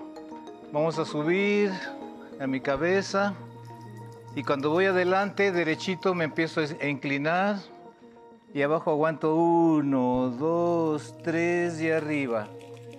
Que vista al frente, vista al frente. Que se un poquito la espalda y vamos de nuevo, abajo. Ahí sostenemos. Uno, dos, tres y arriba. Ahora sí, como estamos? Si no llegamos muy arriba, adelantito está bien. Sin inclinarnos de ladito. Y ahí me sostengo. Uno, dos, tres y al centro. No hagan más de lo que su cuerpo les dice, ¿vale? De lado, derechitos, derechitos. Ahí donde llegue está bien. Si llego más, pero no deformen hacia adelante. Y al frente, ¿vale? Ahora como estoy, de lado, meto el codo al centro y vista atrás. Uno, dos, tres y al frente. Ahora el codo del otro lado y ahí aguanto. Uno, dos, tres y bajo mis brazos y descanso. Ahora voy a subir una mano, voy a tocar mi rodilla contraria. Y ahí abajo, uno, dos, tres y regreso arriba. Y uno más. La mano, la vista sigue a la mano. Uno, dos, tres y arriba. Y cambio mi manita. Vamos a estirarnos para mover mejor la cintura. Ahora, rodilla contraria. Ahí toco. Uno, dos, tres. Regreso. Expando mi caja torácica. Y de nuevo. Y ahí aguanto. Uno, dos, tres. Y listo. Ahora vamos a estirar el cuellito como para cuando giramos así, ¿vale? Vamos a poner la mano derecha en el muslo izquierdo, cruzado, ¿vale? Y voy a girar mi cabeza y mi brazo y me inclino hacia el otro lado. Y ahí aguanto. Uno, dos, tres, regreso. Uno más. Bien macizo de la pierna, que no se mueva la, cadera. Del lado del cuerpo tronco torcidito. Uno, dos, tres. Y cambio de mano. La otra mano hacia la contraria. Mano izquierda y hacia la derecha. Aguanto. Uno, dos, tres. Regreso. Uno más. Uno, dos, tres. Y regreso. Ahora vamos a agarrar nuestra cabecita con la mano contraria. Y la otra mano agarrando la pierna contraria y jalo mi cabeza hacia el lado sin mover el cuerpo. Uno, dos, tres, regreso. Uno más, derechitos. Uno, dos, tres, regreso. Ahora cambiamos las manos. Mano derecha, pierna izquierda y contraria. Viendo al frente y jalo mi bracito para que mi cabeza se estire. Uno, dos, tres, regreso. Uno más. Uno, dos, tres, regreso. Ahí les va el de la nuca. Vamos a, girar hacia mi hombro izquierdo. Y voy a agarrar con la mano izquierda mi cabeza y hacia ese lado me voy a bajar. Uno, dos, tres, regreso. Viendo hacia el hombro un poquito y hacia el piso, mandíbula al pecho. Ahí van a sentir en su nuca su cuello que se estira. Ahora el otro lado. Veo hacia el lado derecho, agarro mi mano derecha y hacia ese lado bajo mi cabeza sin mover nada. Uno, dos, tres, regreso. Uno más. Uno, dos, tres, regreso. Muy bien. Vamos a cruzar una pierna y hacia ese lado que crucé voy a girar hacia atrás con la cabeza también y aguanto tres tiempos. Uno, dos, tres, regreso. Va de nuevo. Crucé izquierda hacia la izquierda. Uno, dos, tres, regreso. Ahora cambio de pie. Cruzo pie derecho y hacia la derecha giro. Y ahí me sostengo. Uno, dos, tres, regreso. Uno más. Uno, dos, tres, regreso. Ya que entramos en cintura, vamos a ponernos más adelantito, sin que se vayan a caer. Estiro una pierna y así ese lado con la misma mano. Y aguanto. Uno, dos, tres, regreso. Uno más. Que se siente en la cadera el jaloncito. Uno, dos, tres, regreso. Vamos con derecho. Punta, la, punta arriba, me inclino sin agacharme. Uno, dos, tres, regreso. El chiste es que su tronco esté erguido. De nuevo, uno, dos, tres, regreso. Ahora vamos a poner nuestras manos al lado del asiento. Las pueden poner en sus, en sus piernas, ¿vale? Y las, si podemos hacer atrás en la silla, está bien. Y ahora voy a arquearme hacia atrás. Y que la espalda acerque, vista arriba. Uno, dos, tres. Regreso al frente. Uno más. Uno, dos, tres. Regreso al frente. Voy a estirar una pierna y la otra doblada. Una doblada y una estirada. Y hacia, agarro mi, y hacia el lado, la pierna doblada, por arriba, me voy a ir de lado y ahora volteo hacia el cielo. Dos, tres, regreso. Uno más, agarro pierna y hacia la pierna doblada, al frente y luego veo hacia el cielo. Y regreso. Estiramos la otra pierna y esta agarramos. Por arriba y de lado. Uno, dos, tres, vista al cielo, regreso. Vista al frente. Y al frente me voy hacia mi pierna doblada. Y ahí veo hacia el techo y cuento. Uno, dos, tres y regreso. Y vamos a hacer el último. Ahí sentaditos. Voy a estirar mis brazos hacia, adelante. Separo mis piernas. Voy a bajar. Me inclino hacia adelante. Agárrense de sus rodillas. Y volteo hacia el frente su cabecita. Uno, dos, tres. Regreso. Y el último. Uno, dos, tres. Y veo a Pati. Ay, mamá. Y te Ok. asustó. Uh, Y hasta ahí llegué. uh, se nos acabó. Se nos acabó el tiempo, Sensei. Muchísimas gracias. No, gracias. Estiramientos que nos sirven fantástico para todo. Mucho tiempo sentadas, mucho tiempo frente a la computadora o mucho tiempo paradas. Acabo de despertar. Lo primero que Me hacemos de- es estirarnos. Exactamente.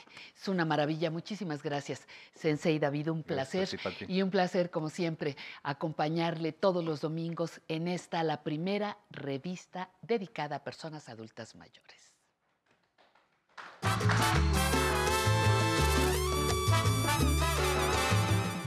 Estamos en la casa de Marta Aura, actriz con una larga trayectoria.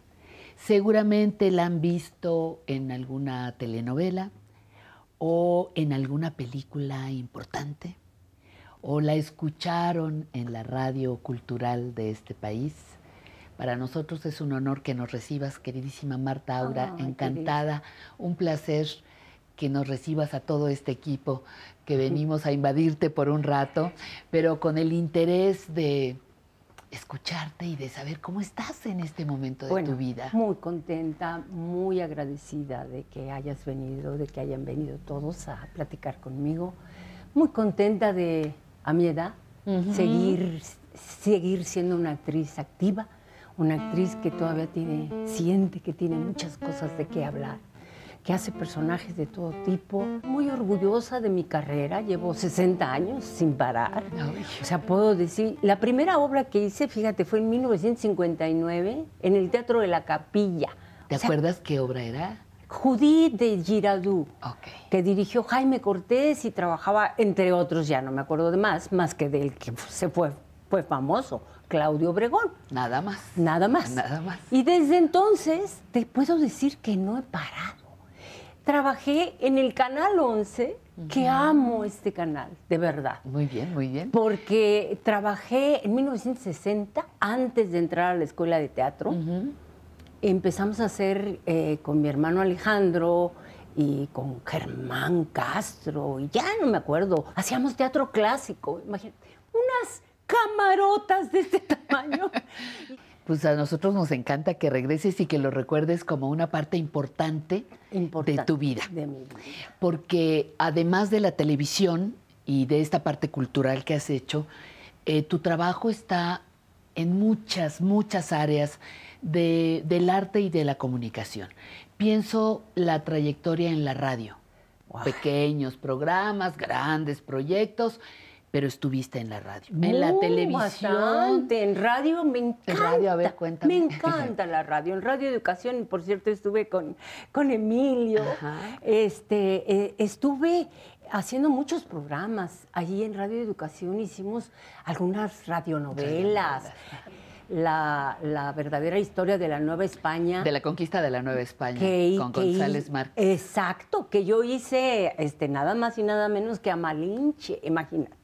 Y por supuesto que la televisión, bueno, no te puedo decir todo lo que he hecho también. Claro, Muchas en la televisión, eh, muchas, exacto, que, que también es importante, que también es importante, es una faceta. Son facetas y yo, yo me tardé muchos años en entrar a la televisión Porque en mi época decíamos que era corrompernos, que, que- que había que hacer teatro, nada más, ¿no? Buen teatro. Entonces, bueno, a ver si podíamos vivir. Sí, claro. Económicamente era imposible. Pero, pero yo me, yo dej- yo me dejé el, el cine para el final, porque platicando un poquitito antes de empezar a conversar con, con Marta, eh, hablábamos de que participaste sí en muchas películas, pero hay unas que tienen una importancia y una trascendencia dentro del cine mexicano. Claro. Eh, y me gustaría que me recordaras algunas. Bueno, para empezar, no sé, creo que de las primeras que hice fue El lugar sin límites con Ripstein. Y luego con Ripstein volví a trabajar en tres ocasiones en La Reina de la... En cuatro, me parece, en La Reina de la Noche. ¿Se dice fácil? 60 años de trabajo profesional. Radio, televisión, cine. ¿Qué representa cada medio para una actriz como tú? Mira, eh, yo digo que la televisión, por decir eh, que, fue aquella época que yo te digo que medio despreciábamos, que por cómo que te ponen un apuntador y repites, ¿cuál creatividad? Sin embargo, ah, es lo que te da conocimiento hacia afuera, popularidad, una manera de vivir mejor, porque con el teatro desafortunadamente es muy difícil vivir, y aprendes como a ser muy cotidiano, por decirlo de alguna manera. Eh, en el cine, menos es más. O sea, lo que tienes es que casi no actuar. Porque yo que soy tan exagerada, mira cómo muevo las manos Ajá, y muevo ajá. la cara y todo. Y entonces realmente en el, en el cine aprendes a contener. Mientras más contenido sea, mientras más actúes con los ojos, es mejor. Y en el teatro te vuelves conocedor de la vida, porque empiezas a, a investigar el personaje que vas a hacer junto con el director. Y en el teatro aprendes a conocer al ser humano. Como además se hace, o por lo menos yo tengo esa fortuna de haber hecho teatro de todo tipo, teatro clásico, teatro antiguo, teatro moderno. O sea, monólogos, tus monólogos mis son monólogos, célebres. he hecho tres monólogos en mi carrera. Fui a muchísimos festivales, fui a Venezuela, fui a, a Colombia, fui a, a La Paz, Bolivia, fui a Cuba, fui a muchas partes. Oye, Marta, ¿y a ti, de todas estas áreas en las que te mueves, cuál es la que más te gusta? ¿En dónde te sientes como más completa? En el teatro, en el teatro. Por esto que te decía yo, que aprendes a entender al ser humano y a entenderte a ti mismo.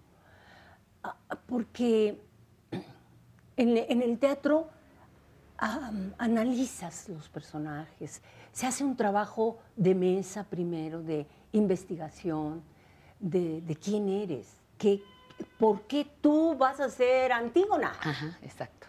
Sin querer te vas volviendo conocedor de la humanidad. El teatro para mí es, es, es lo máximo, es lo, lo más bello que, que hay y, y creo que soy afortunada en, en a estas alturas de mi vida, que ya tengo 77 años, que tengo 60 años de teatro y de cine y de televisión y de lecturas de poesía. O sea, he recorrido todos los caminos de un actor, ¿no? Pero, pero ¿qué importancia tiene? Qué, qué bueno que tocas este tema. El que estés en la compañía para mí significa que sigues activa. Para mí significa que tienes un reconocimiento.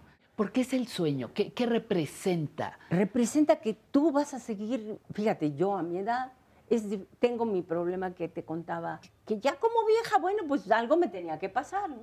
Y mi problema es que, aunque no lo noten, no veo. Ajá.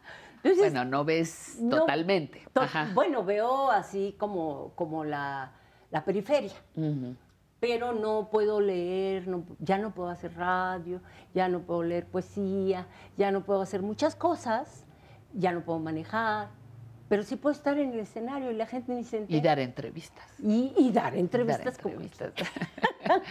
Puedes hacer muchas cosas. muchas cosas. y, y en el teatro, en la En compañía, la compañía.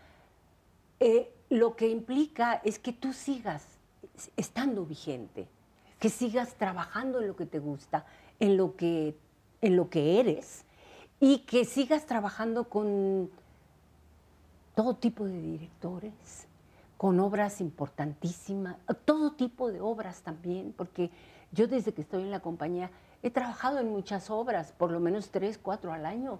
Y ahorita, por ejemplo, estoy, estoy ensayando un proyecto maravilloso, que de veras estoy entusiasmadísima. ¿Cuál es? Eh, es una obra que se llama eh, Memoria, que este chico muy reconocido últimamente, que se llama Diego del Río, muy jovencito, le propuso a Enrique Elizalde, que es nuestro director, hacer este proyecto con puros eh, actores viejos. Entonces, imagínate. Vamos a estar ahí, vamos a estar ahí las cámaras de Canal Se llama 11. Memoria. Se llama Memoria. Y, y resulta que so- yo soy la más joven. Muy bien. ¿Tú piensas que el Estado, a través de diferentes medios, tiene responsabilidad, por ejemplo, con los actores y actrices viejos? Por supuesto.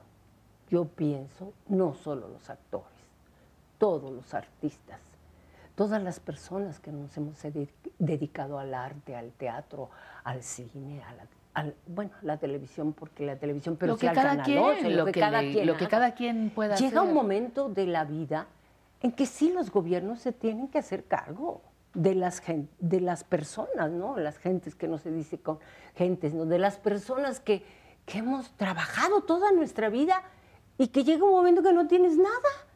Trabajado, pagado impuestos, ayudado a Todo. construir el país, etcétera. Em, la última pregunta que siempre, que siempre hago es si tú piensas que se puede aprender a envejecer. Me he preguntado eso porque tu programa se llama, que me parece maravilloso, Aprendiendo a Envejecer. Y creo que muchos, eh, quizás no es, que, no es que aprendamos, es que entendamos que merecemos vivir, tengamos la edad que tengamos, siempre y cuando tengamos salud, ¿no? Porque claro. ese es el, el- el conflicto mayor. Pero eh, yo, bueno, me puedo decir privilegiada porque hago lo que me gusta, pero hay muchas personas, muchos hombres y mujeres que se jubilan y ya no tienen que Y se mueren, y se mueren. Y entonces dicen que es como la muerte, porque ya no hay que hacer. Y en sus casas se vuelven estorbos. Y no somos estorbos. Los, los viejos somos seres con vivencias muy importantes que pueden alimentar al- a los jóvenes y a los no jóvenes, y a los viejos, a los mismos viejos, ¿no? Motivarlos a que, a que luchen por algo diferente, por algo que si tú quisiste pintar y nunca tuviste la oportunidad porque tuviste que trabajar toda tu vida, pues ahora es la Pintemos. oportunidad, ¿no? Y así, yo sí creo que la vejez, bueno, la vida, hay que vivirla. Marta, un placer que nos hayas al recibido, recibido en tu casa y, y muchas gracias, Marta, por recibir las cámaras de Canal No. 11. Muchas gracias por dedicar un tiempo a las personas de Aprendiendo a Envejecer, que también muy gentilmente se transmite a través de esta que es tu casa, Canal 11 de televisión. Muchas gracias. Muchísimas Pati, te gracias. Agradezco mucho tu presencia. Gracias y gracias a ustedes por estar con nosotros.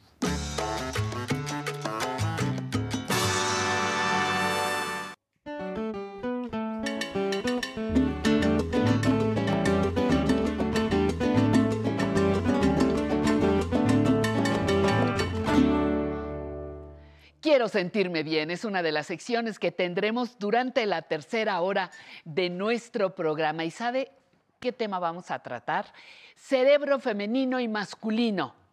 ¿Envejecen igual? Ay, Eduardo Calixto estará con nosotros. Entre letras e historias, no es noche esta de ahogarse. Una compilación de poemas que le va a gustar, estoy segura. Recuerdos vivos con Emilio trae para nosotros a Javier Ramírez Campuzano, arquitecto. Y para continuar, vamos con El Muro de la Fama.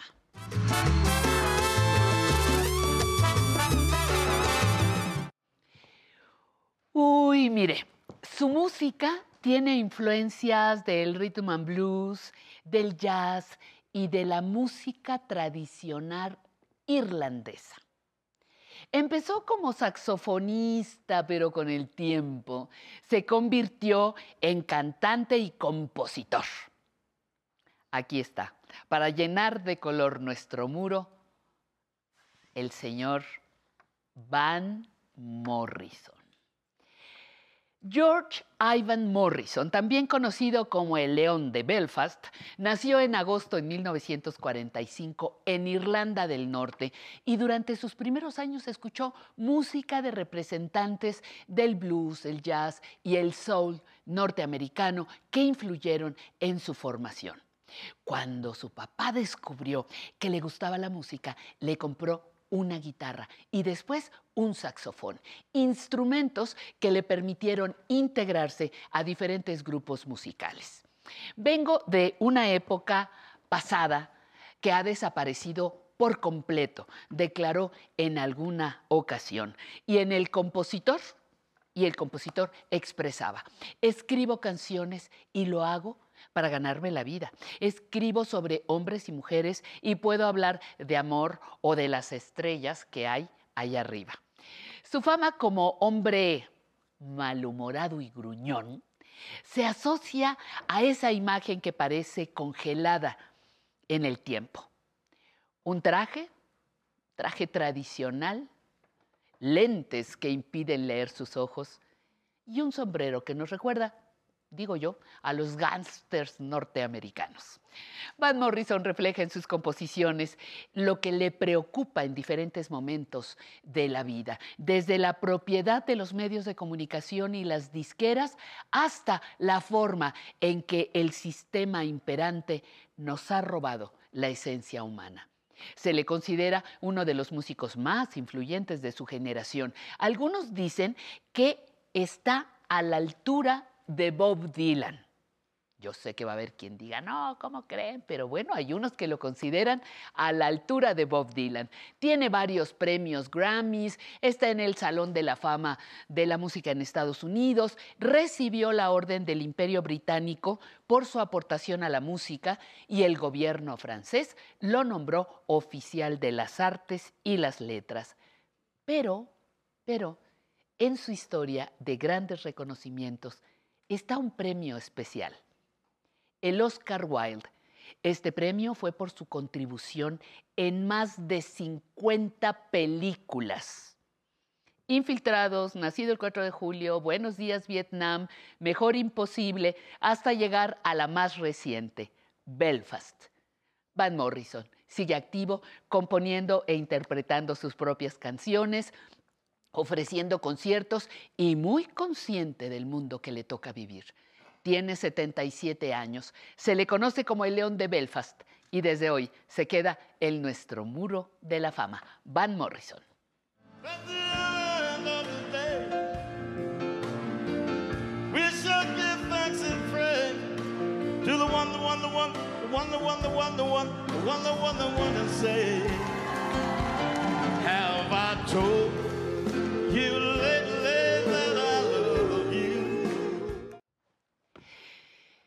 Bueno, y después de la música y de nuestro muro de la fama, les invito a poner mucha atención. Viene la sección entre letras e historias.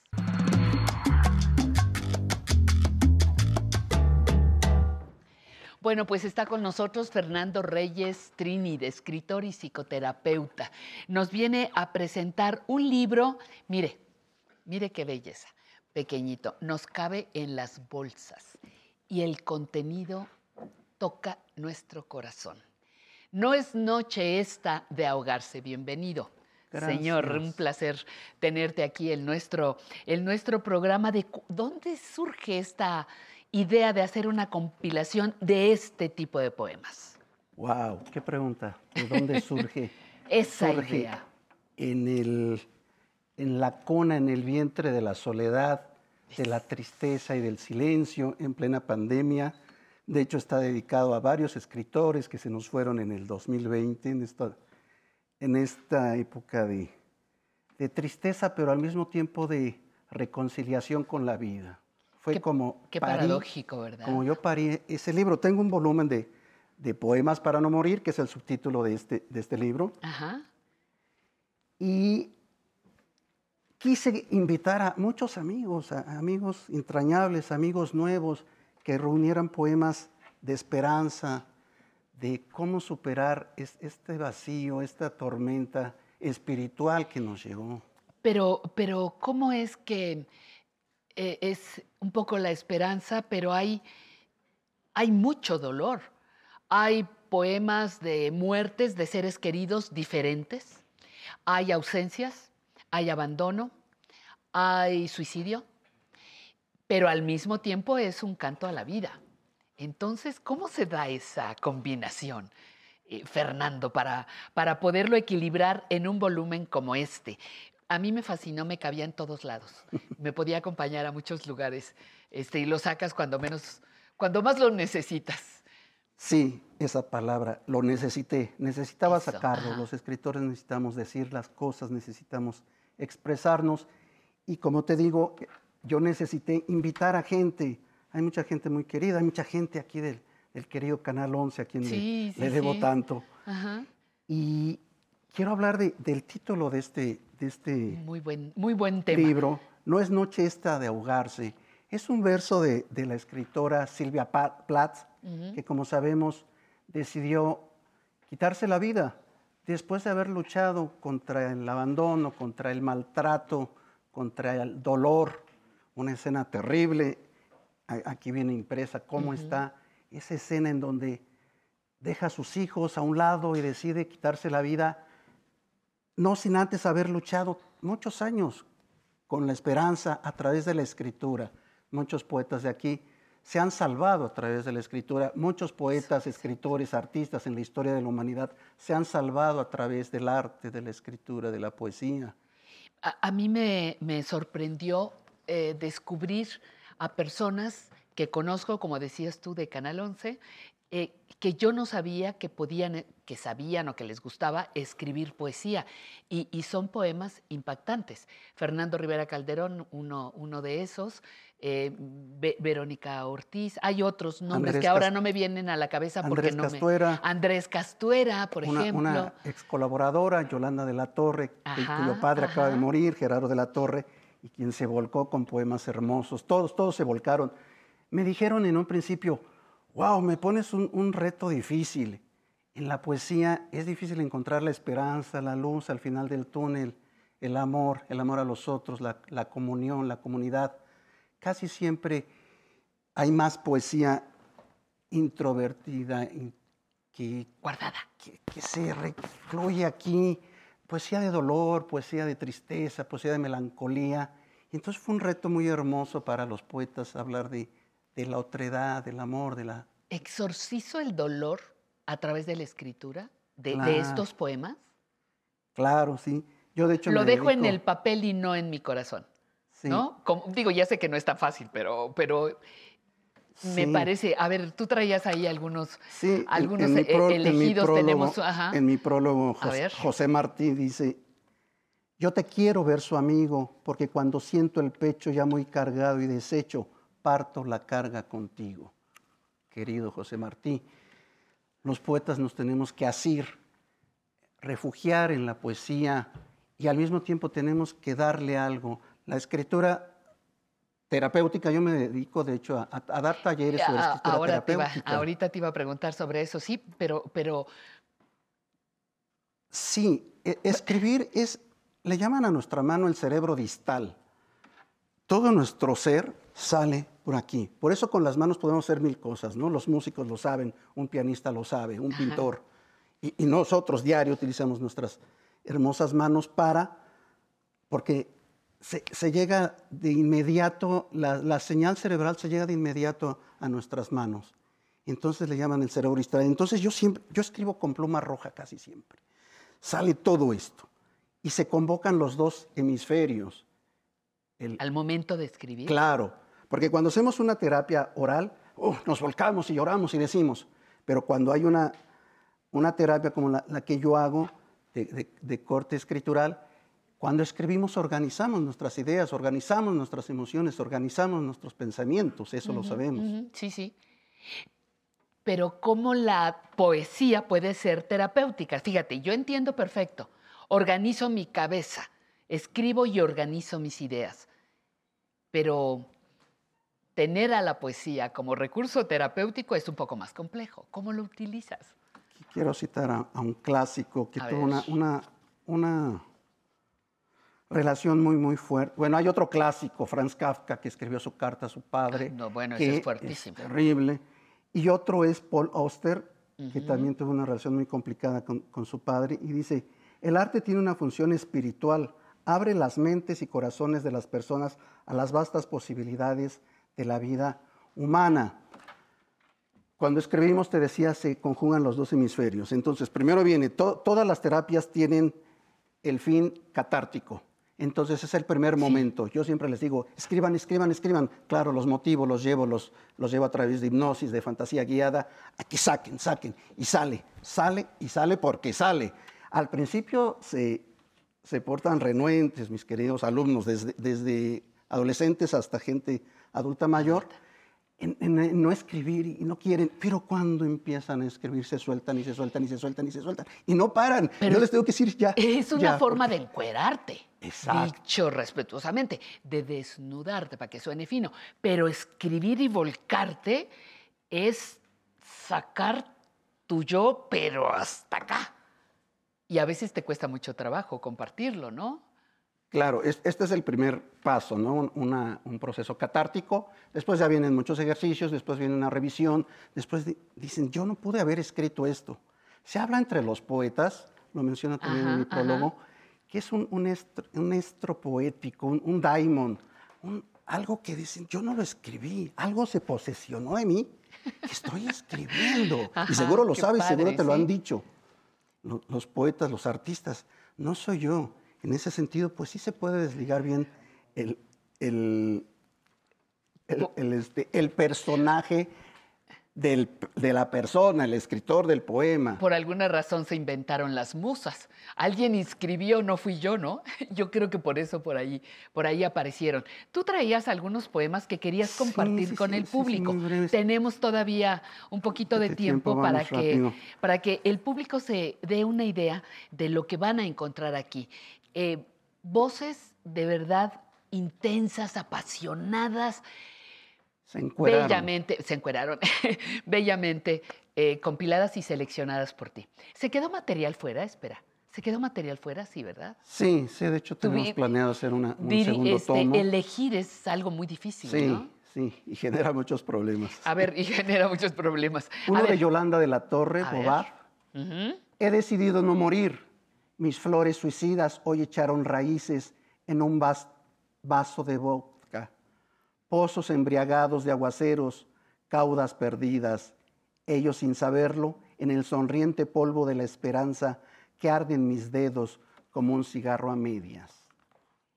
Y este poema de Verónica Ortiz, a propósito del padre, Ay, era el... Ajá. Sí, sí, es fortísimo y amorosísimo.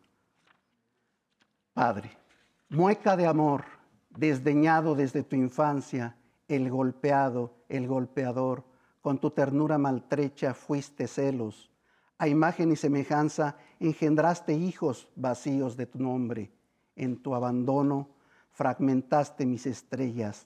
Difícil vivir sin constelaciones. Esta orfandad, mi fuerza. Yo no conocía a Verónica Ortiz como poeta. ¿Le he leído otras cosas? Gran Pero como poeta, y como eh, poeta. Exactamente. Y, y gran lectora, además, ¿no?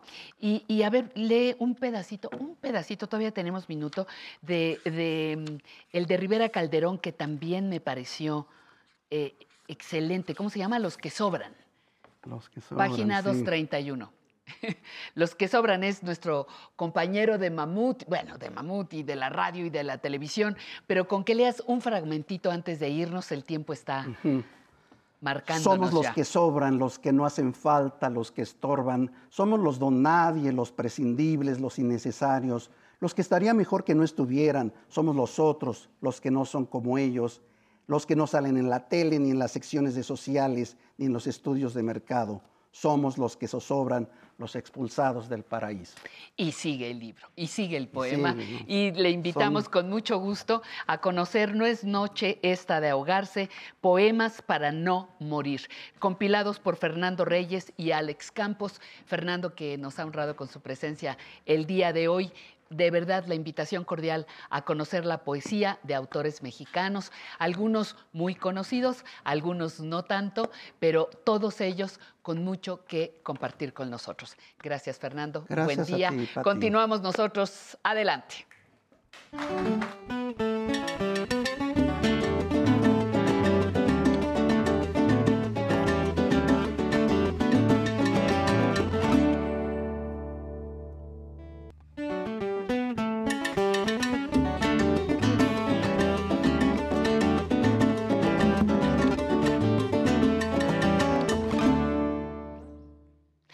Muchísimas gracias por estar con nosotros. Ya vamos en la recta final de nuestro programa, pero usted sabe que en la recta final le dejamos siempre platillos deliciosos, como muchas cerecitas del pastel. Y este es el caso del el siguiente espacio que vamos a presentar para ustedes.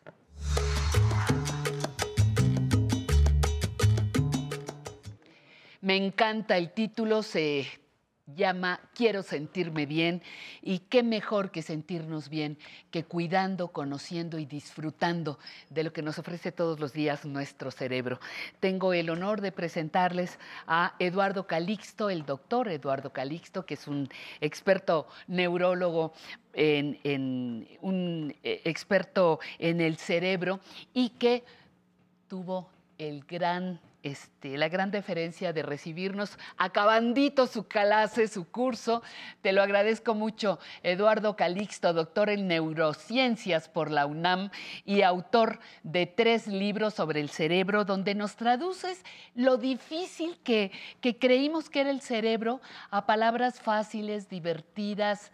Y aprende uno a querer al cerebro, Eduardo. Querida Patti, muy buenas tardes, en vivo y en directo. De verdad, un verdadero honor estar con ustedes. Muchísimas, muchísimas gracias. ¿Envejece igual el cerebro femenino que el masculino? En términos generales, algunas áreas sí, pero otras no. O sea, tengo que decir, si tú me preguntas, ¿qué sucede en la corteza cerebral en donde sucede prácticamente el pensamiento, la cognición, todo lo que está sucediendo en, el- en el- en cuanto a los fenómenos conscientes? El varón promedio, después de los 65, 70 años, tiende a disminuir más su, gro- su grosor neuronal. Después de los 35 años, todos los días en promedio perdemos de 5.000 a 15.000 neuronas. Las mujeres, por tener mayor conectividad, el cerebro femenino resiste más al proceso de envejecimiento. Si comparamos a una mujer de 75, 80 años, tiene mejores conexiones neuronales, estoy hablando del promedio, 74% de la población, tiene, digamos, la mujer una menor reticencia a cambios neurológicos en su cerebro, querida Patti.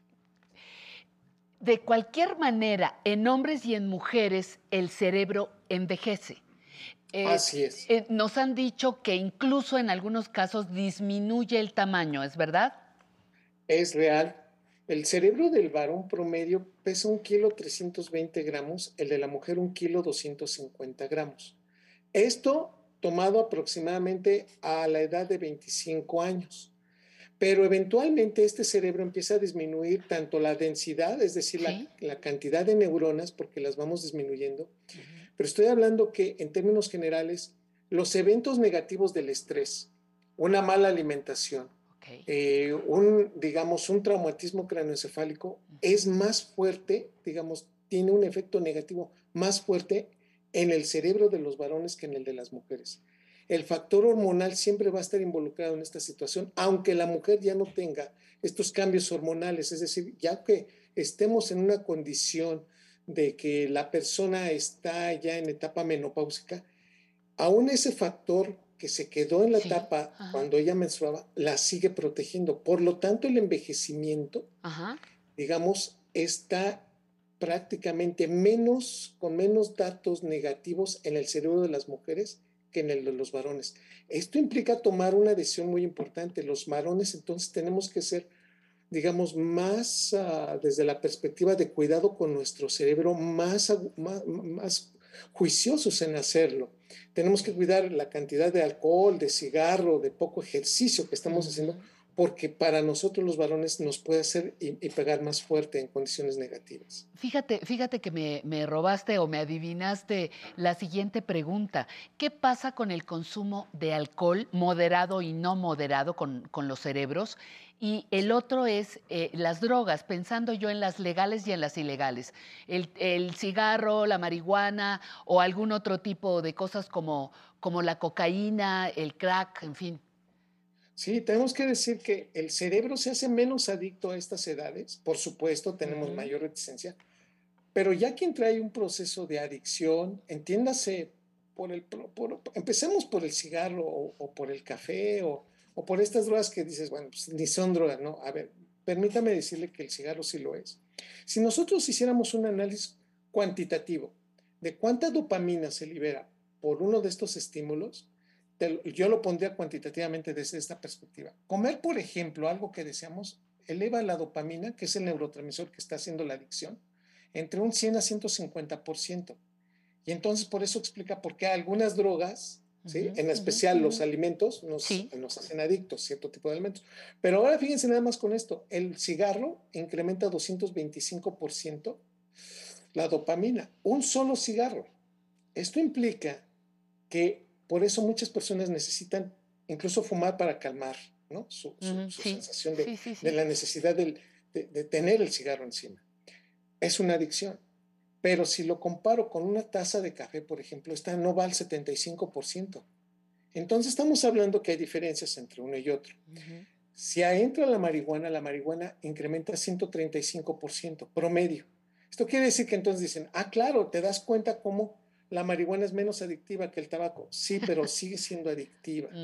Pero si ya me voy a anfetaminas, esto es el 1500%. Y si me voy a cocaína, está entre 1000 a 1120%. Esto quiere decir que el cerebro libera estos neurotransmisores y uno diría, bueno, lejos de la adicción, pues es cada uno el problema. No. La adicción va generando mayor liberación de dopamina y en consecuencia mata neuronas. Esto es lo que quiero decir. El hecho de meternos una droga genera un deterioro neuronal, nos va disminuyendo el sustrato de nuestro cerebro y va matando las neuronas que están en la corteza cerebral. Por eso una adicción en estas edades, a estas etapas, estamos Sí. hablando después de los 50, 60, 70 Sí, años, son muy duri- son durísimas, de, por ejemplo, de parar, pero también las consecuencias son más fuertes y más evidentes. Oye, em, Eduardo, también hay otro, hablando de- del cerebro, hay medicamentos, sustancias que pueden dañar a nuestro cerebro, pero hay una serie de medicamentos que pueden favorecerlo. Te estoy este, llevando por el camino de los antidepresivos. eh, hablando de adicciones, em, de los antiansiolíticos, anti, antiansiedad, que muchas personas que enfrentan estas enfermedades temen las adicciones en medicamentos que hasta donde entiendo serían muy nobles con nuestro cerebro. El especialista que nos dice. Sí, algunos medicamentos pueden ayudar, fíjate. El, el que acabas de mencionar, los antidepresivos, los que incrementan los niveles de serotonina, Sí. ayudan a incrementar una proteína que en el cerebro se llama factor de crecimiento neuronal derivado del cerebro, PDNF por sus siglas. Esta proteína permite conexiones neuronales, permite división de neuronas en el hipocampo, sitio de la memoria y el aprendizaje. Entonces, sin buscarlo, sabemos que hay una proteína que puede ayudar a conectar neuronas y los antidepresivos pueden ayudar a este proceso. Este es uno. Dos, hay otros factores que involucrados, por ejemplo, la vitamina B, la vitamina B12 es fundamental para el cerebro. Si un paciente, independientemente a qué se dedica, puede tener y acercarse a tener más vitamina B12, esto ayuda. Y un tercero, querida Patti, queridos Ajá, amigos ajá. de Canal 11, es aquellos, eh, digamos, que no son tanto medicamentos, pero pueden involucrarse, que se llaman probióticos, aquellas bacterias que ayudan a la flora intestinal, que allá adentro del intestino se forman sustratos que van a generar a su vez neurotransmisores en el cerebro. Pues bien, hoy sabemos que tener una buena flora intestinal ayuda a tener más atención, a memorizar mejor y a tener un buen estado de ánimo y protegernos contra, imagínate nada más, imagínense nada más contra esto, contra el al- Alzheimer, contra Parkinson y contra la depresión. Entonces, la alimentación previene alimentación. Parkinson, Alzheimer y ¿cuál? y depresión. Y depresión. Wow. Ajá. Entonces, estamos hablando que hay que cuidar nuestros hábitos dietéticos, comer o incrementar nuestros probióticos, los prebióticos, pero sobre todo darnos cuenta cómo evacuamos, la calidad de nuestras evacuaciones y la calidad de comida que hacemos, porque estos procesos nos indican que si estamos bien de nuestra flora intestinal, ayudamos muchísimo a nuestro cerebro. Hay una comunicación muy importante, flora, Ujú. flora bacteriana intestinal con nuestro cerebro. Eduardo, pues un placer como siempre eh, platicar contigo. Es como una probadita de lo mucho que podemos eh, conversar contigo. Te lo agradezco muchísimo. Espero que tus alumnos con los que estabas trabajando ahorita no nos odien porque, porque les robamos al maestro, al maestro que les estaba dando clase. Pero te lo agradezco muchísimo. ¿Algún comentario final? Ya nos vamos, Eduardo Calixto. Cu- Cuidemos a nuestro cerebro, es fundamental y vamos a querernos más y alimentarnos mejor. Y alimentarnos gracias. mejor. Muchísimas gracias, Eduardo. Muchísimas gracias de verdad. Y no se le olvide, la próxima semana se va a estar celebrando el Día Mundial del Cerebro. Entonces no podíamos dejar de conversar con uno de los grandes, grandes expertos en nuestro país. Muchísimas gracias por estar con nosotros. Fíjese que tengo aquí, de este lado, unas ya, perdón, señor, señor director de cámaras, porque este, no venía yo preparada, pero aquí tengo este material que es importantísimo para nosotros, reportar quiénes nos han llamado. Mire, Dolores de Catepec nos dice que manda muchas felicitaciones a todo el equipo que hacemos posible este programa. La señora Ofelia, viuda de Amaral, desde Hermosillo, Sonora, nos manda un mensaje. Muchísimas gracias, lo recibimos. Gracias a doña Beatriz Arroyo Barreto, que nos habla, fíjese, se comunicó con nosotros desde Bonita, San Nicolás de Los Garza. Muchísimas gracias. Que le gusta la blusa, pues es de Casa Textil que nos ayuda a vestirnos, como se dice. David Cotarello Maldona dice que quiere venir al programa. Padrísimo, eh, escríbanos, eh, comuníquese por teléfono o déjenos un número de teléfono donde nosotros podamos entrar en contacto con usted. Porque si me dice nada más, quiero ir, ¿y cómo le ayudo?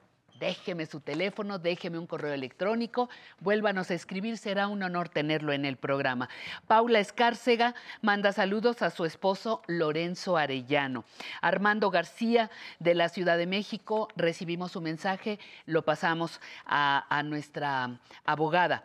Eh, Elba Durán Maciel, eh, muchísimas gracias, tomo nota de su, de su observación, muchísimas gracias. Jovita Munguía, desde Salt Lake City, en Utah. El programa le parece muy interesante, qué bueno que hasta esa zona de la Unión Americana está llegando nuestra señal. Lucía Águila Resillas, desde Guadalajara, Jalisco. Le agradezco mucho eh, la confianza de todos estos años, señora. Yolanda Mena. Eh, Gurrula dice que nos llama desde Ciudad Delicias. Le damos a Nancy, nuestra abogada, también su, su llamada, lo mismo que María del Refugio, que nos llama desde Durango. Y eh, también a Marta Robles, muchísimas gracias por sus, por sus mensajes. Todo esto pasa por nuestra producción, pasa por todo nuestro equipo y tratamos de dar en la medida de lo posible respuesta a sus propuestas, soluciones, sugerencias, etcétera. Ahora vamos a despedirnos con música de este bloque porque todavía nos falta eh, nuestro queridísimo Emilio y sus recuerdos vivos. Por lo pronto, Habana son Cuba y Burundanga. Vámonos.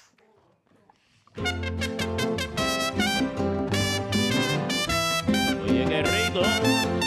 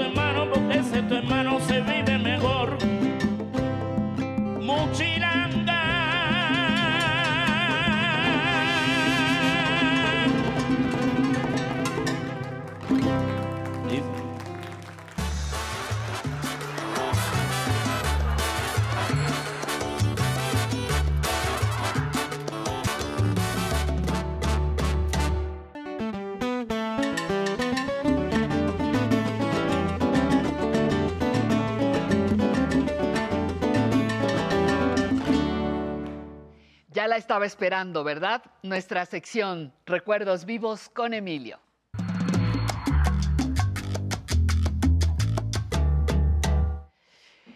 Cárdenas Elorduy Emilio, doctor.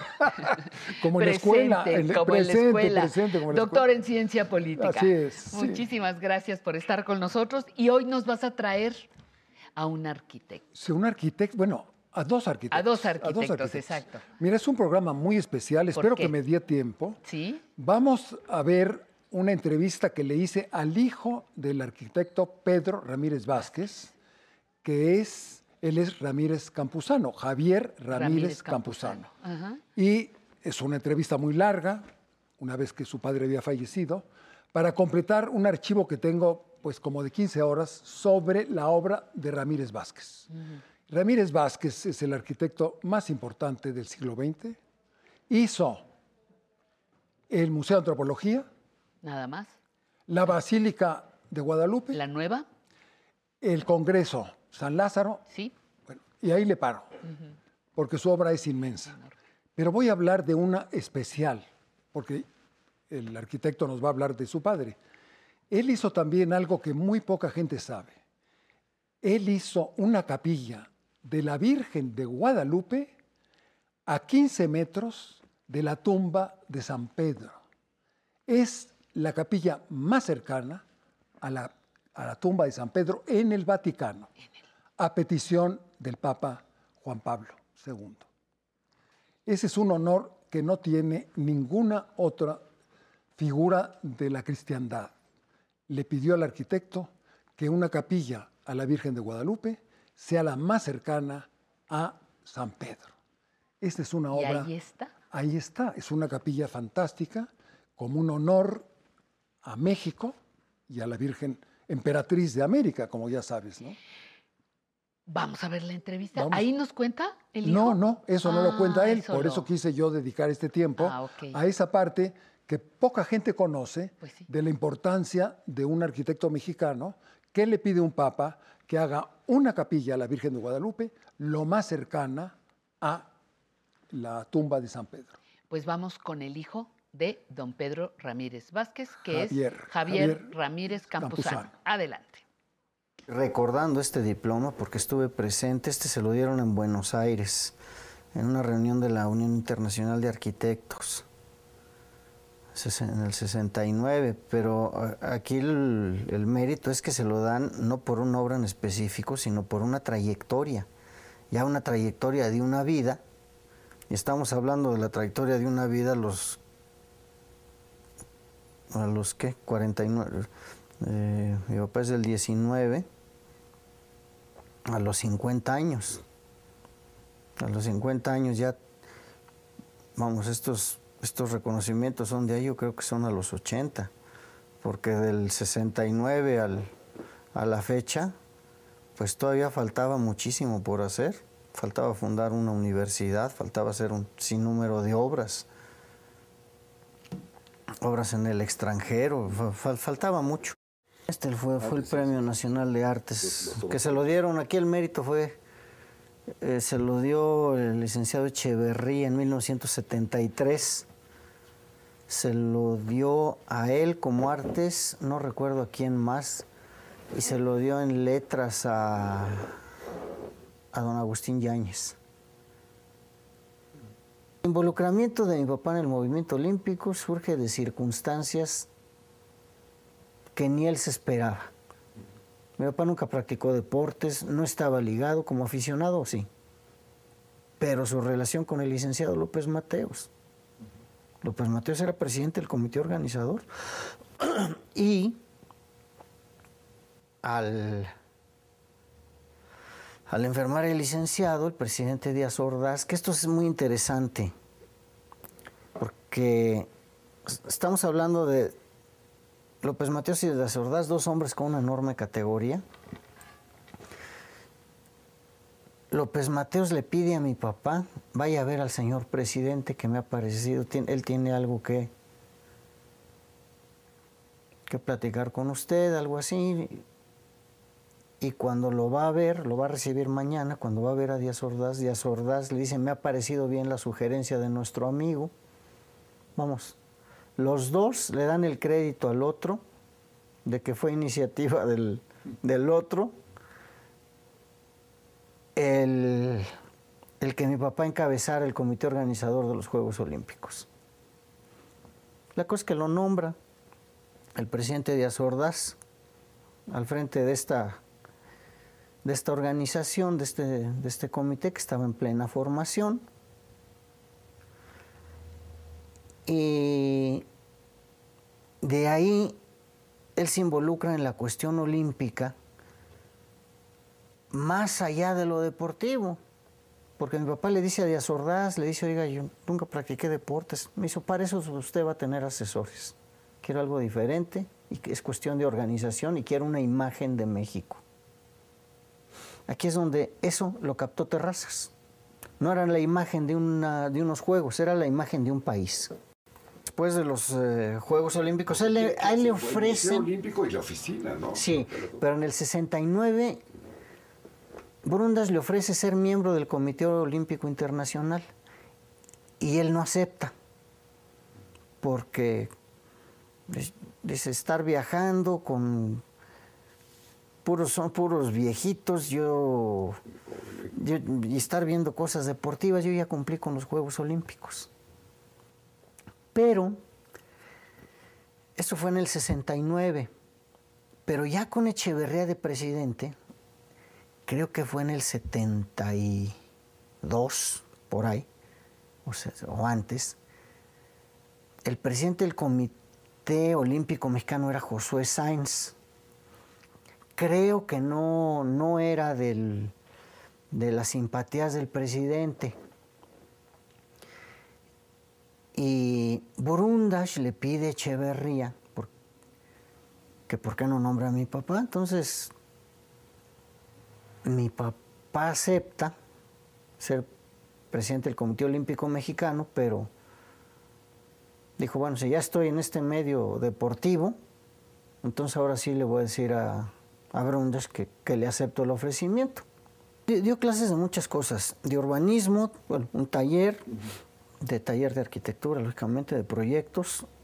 Antes teoría de la arquitectura en la escuela Motolinía, donde conocí a mi mamá. Resulta ser su... Sí. ¿Era, su alumna? No me digas. ¿O su compañera de.? No, su, no, su alumna. Y era la que más relajo le echaba. Y la, la- se lo- en el motolinía, él. No sé quién lo mete al motolinía. Y él se iba a entrevistar con una monja, porque es de monjas. Y cuando llega con la monja, le, dijo, le dice: Le voy a enseñar su salón. Oiga, pero ¿de qué voy a dar clase? Ah, de teoría de la arquitectura. Él no sabía. Lo dejo con, lo dejo con sus alumnas y lo dejan con una bola de chamacas traviesas en la edad de... De la prepa. De la prepa. Y pues se las ven negras con una, sobre todo con una alumna que le decía que era un viejo odioso, pero que es con la que se casa. Y luego, pues ya vienen. Él de recién casado está en la... trabaja en la dirección de edificios de la Secretaría de Educación con Ramiro González del Sordo, y trae un sinfín de espectáculos a México.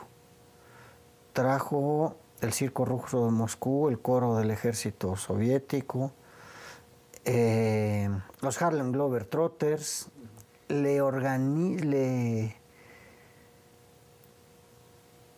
ayuda a la producción, esto sería bueno con Silvia Pinal, una obra de ella que se llama Rin Rin llama el amor, de, la- de las primeras, establece, se establece el vínculo de amistad con el medio artístico, con, el, con esto, la organización de aquella feria del hogar que se llamaba, y un sinnúmero, un sinfín de, de espectáculos que trae al auditorio. Yo definiría a mi papá en ese sentido, por los cargos y como maestro, retomando el punto. Yo creo que él siempre ha estado ávido de aprender y ávido de enseñar. Entonces, si lo traducimos en forma gráfica, yo creo que es un maestro desde el pupitre y alumno desde el estrado. Lo podría definir así. Él, la universidad, en alguna gira con el presidente Echeverría, él le toca sentarse junto a Bravo Aguja y comienza a platicar de educación. Está en el asiento de atrás y Echeverría le dice, no sabía que usted tenía in- intereses o inquietudes en la educación, arquitecto. Sí, y comienzan a platicar de eso. Luego Bravo Aguja platica con él, oye, se- acerca del interés del presidente Echeverría de fundar una nueva universidad para eh, descentralizar la enseñanza superior, que tratar de desconcentrar eh, esa, enseñanza, no sobrecargar CEU, y con, eh, con una con una nueva alternativa que pudiera tener diferentes unidades en diferentes puntos de la ciudad. Entonces se plantea, le plantea a la Universidad Metropolitana, de la que estaban previstas cuatro unidades y, se abren tres nada más, que es Xochimilco, Escaposalco y Iztapalapa. Papá me- tiene como legatario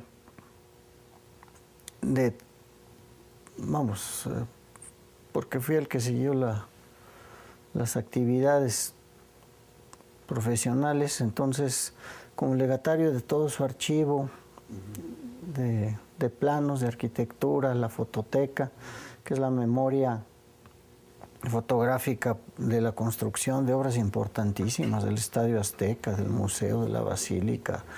Estas odas de homenaje a los, a los atletas olímpicos de la antigua Grecia.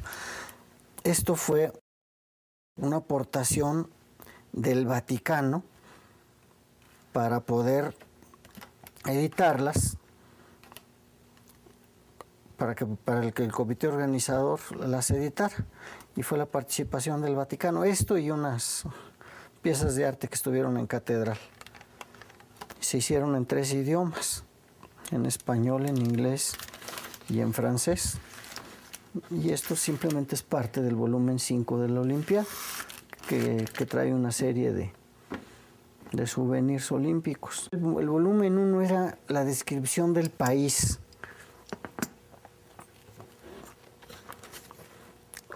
El territorio de México, su cultura en general, para que quedara constancia de lo que del país que anfitrión de esos juegos. Que dicho, aquí está el príncipe Felipe. Hay una carta muy interesante de él. Cuando mi papá deja el Comité Olímpico Mexicano, le manda desde el Britania una carta de felicitación muy bonita al enterarse de que, de que le toca la responsabilidad de fundar una universidad. No soy yo.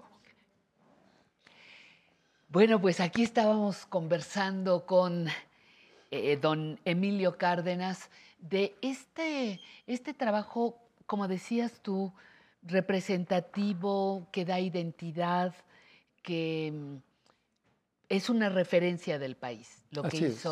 Ramírez Vázquez. Pues ¿no? sí, yo lo llamaba el arquitecto emblemático. Emblemático. Se encargó de hacer los emblemas de la patria. Le hizo el Estadio Azteca Sí. para que la gente vea fútbol, Ajá. la Basílica de Guadalupe, antropología para nuestra memoria, el Congreso de México donde se hacen las leyes. Y no quiero seguir con las otras 10 o 15 cosas que son absolutamente de símbolos y emblemas de la patria. Pero quisiera completar un poco este privilegio que tiene México de tener a la Virgen de Guadalupe junto a San Pedro en el lugar más especial del Vaticano y de Roma. El espacio que le dio Juan Pablo II a don Pedro Ramírez Vázquez es un piso de la época de Constantino, del siglo IV antes, después de Cristo, y las paredes que él tuvo que arreglar eran de Brunelleschi, el gran arquitecto del Renacimiento. De manera que en esa capilla está la época Constantino, el Renacimiento de Brunelleschi y Pedro Ramírez Vázquez y su idea de la arquitectura. Fue algo tan importante. Tres, tres diferentes, radicalmente diferentes, distintas. pero México ocupa un espacio Exacto, especial en el Vaticano. Fíjate que eh, el arquitecto decidió hacer unas cosas muy, muy humildes, se lo pidió el Papa, y entonces mandó unas cosas de, de plata junto con un sacerdote que era eh, escultor. Y el jefe del Estado Vaticano dijo que no, que no podían ponerlo de plata porque era demasiado lujoso. Y entonces la plata mexicana la tuvieron que poner como si fuera cobre. Y, tuvieron que aceptar, ¿no? Porque eso era demasiado pretencioso, digamos, para un asunto que, que necesitaban la espiritualidad del ayate de Juan Diego, ¿no? Esto es una cosa, me lo contó a mí y lo tengo grabado, como te digo, ¿no? Bueno, está muy bien.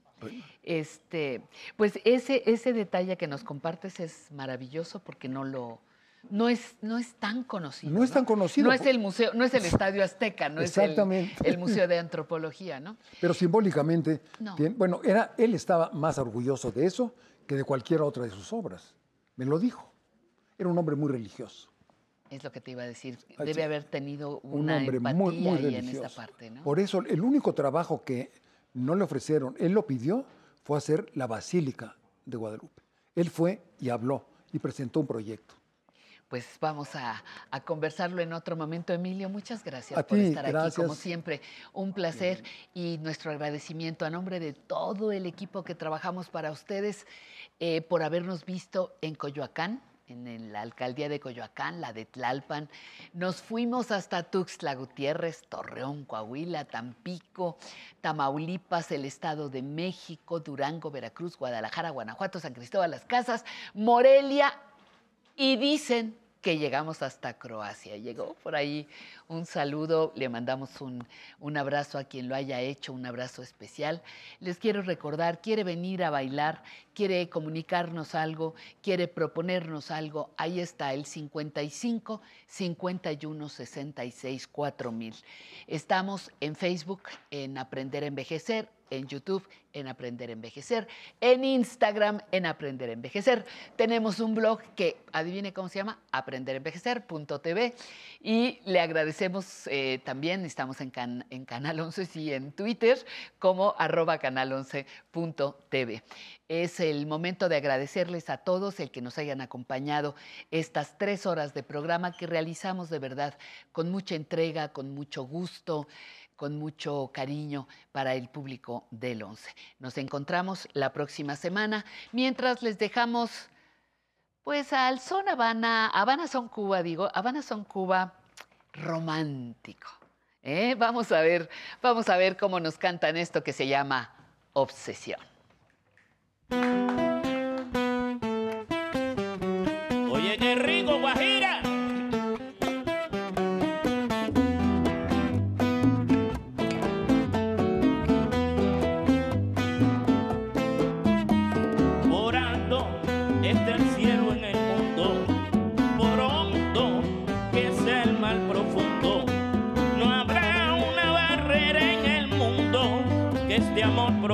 solo rompa por ti. Amor es el pan de la vida. Amor es la copa divina. Amor es un algo sin nombre que obsesiona al hombre por una mujer. Yo estoy obsesionado contigo y el mundo es testigo de mi frenesí. been there.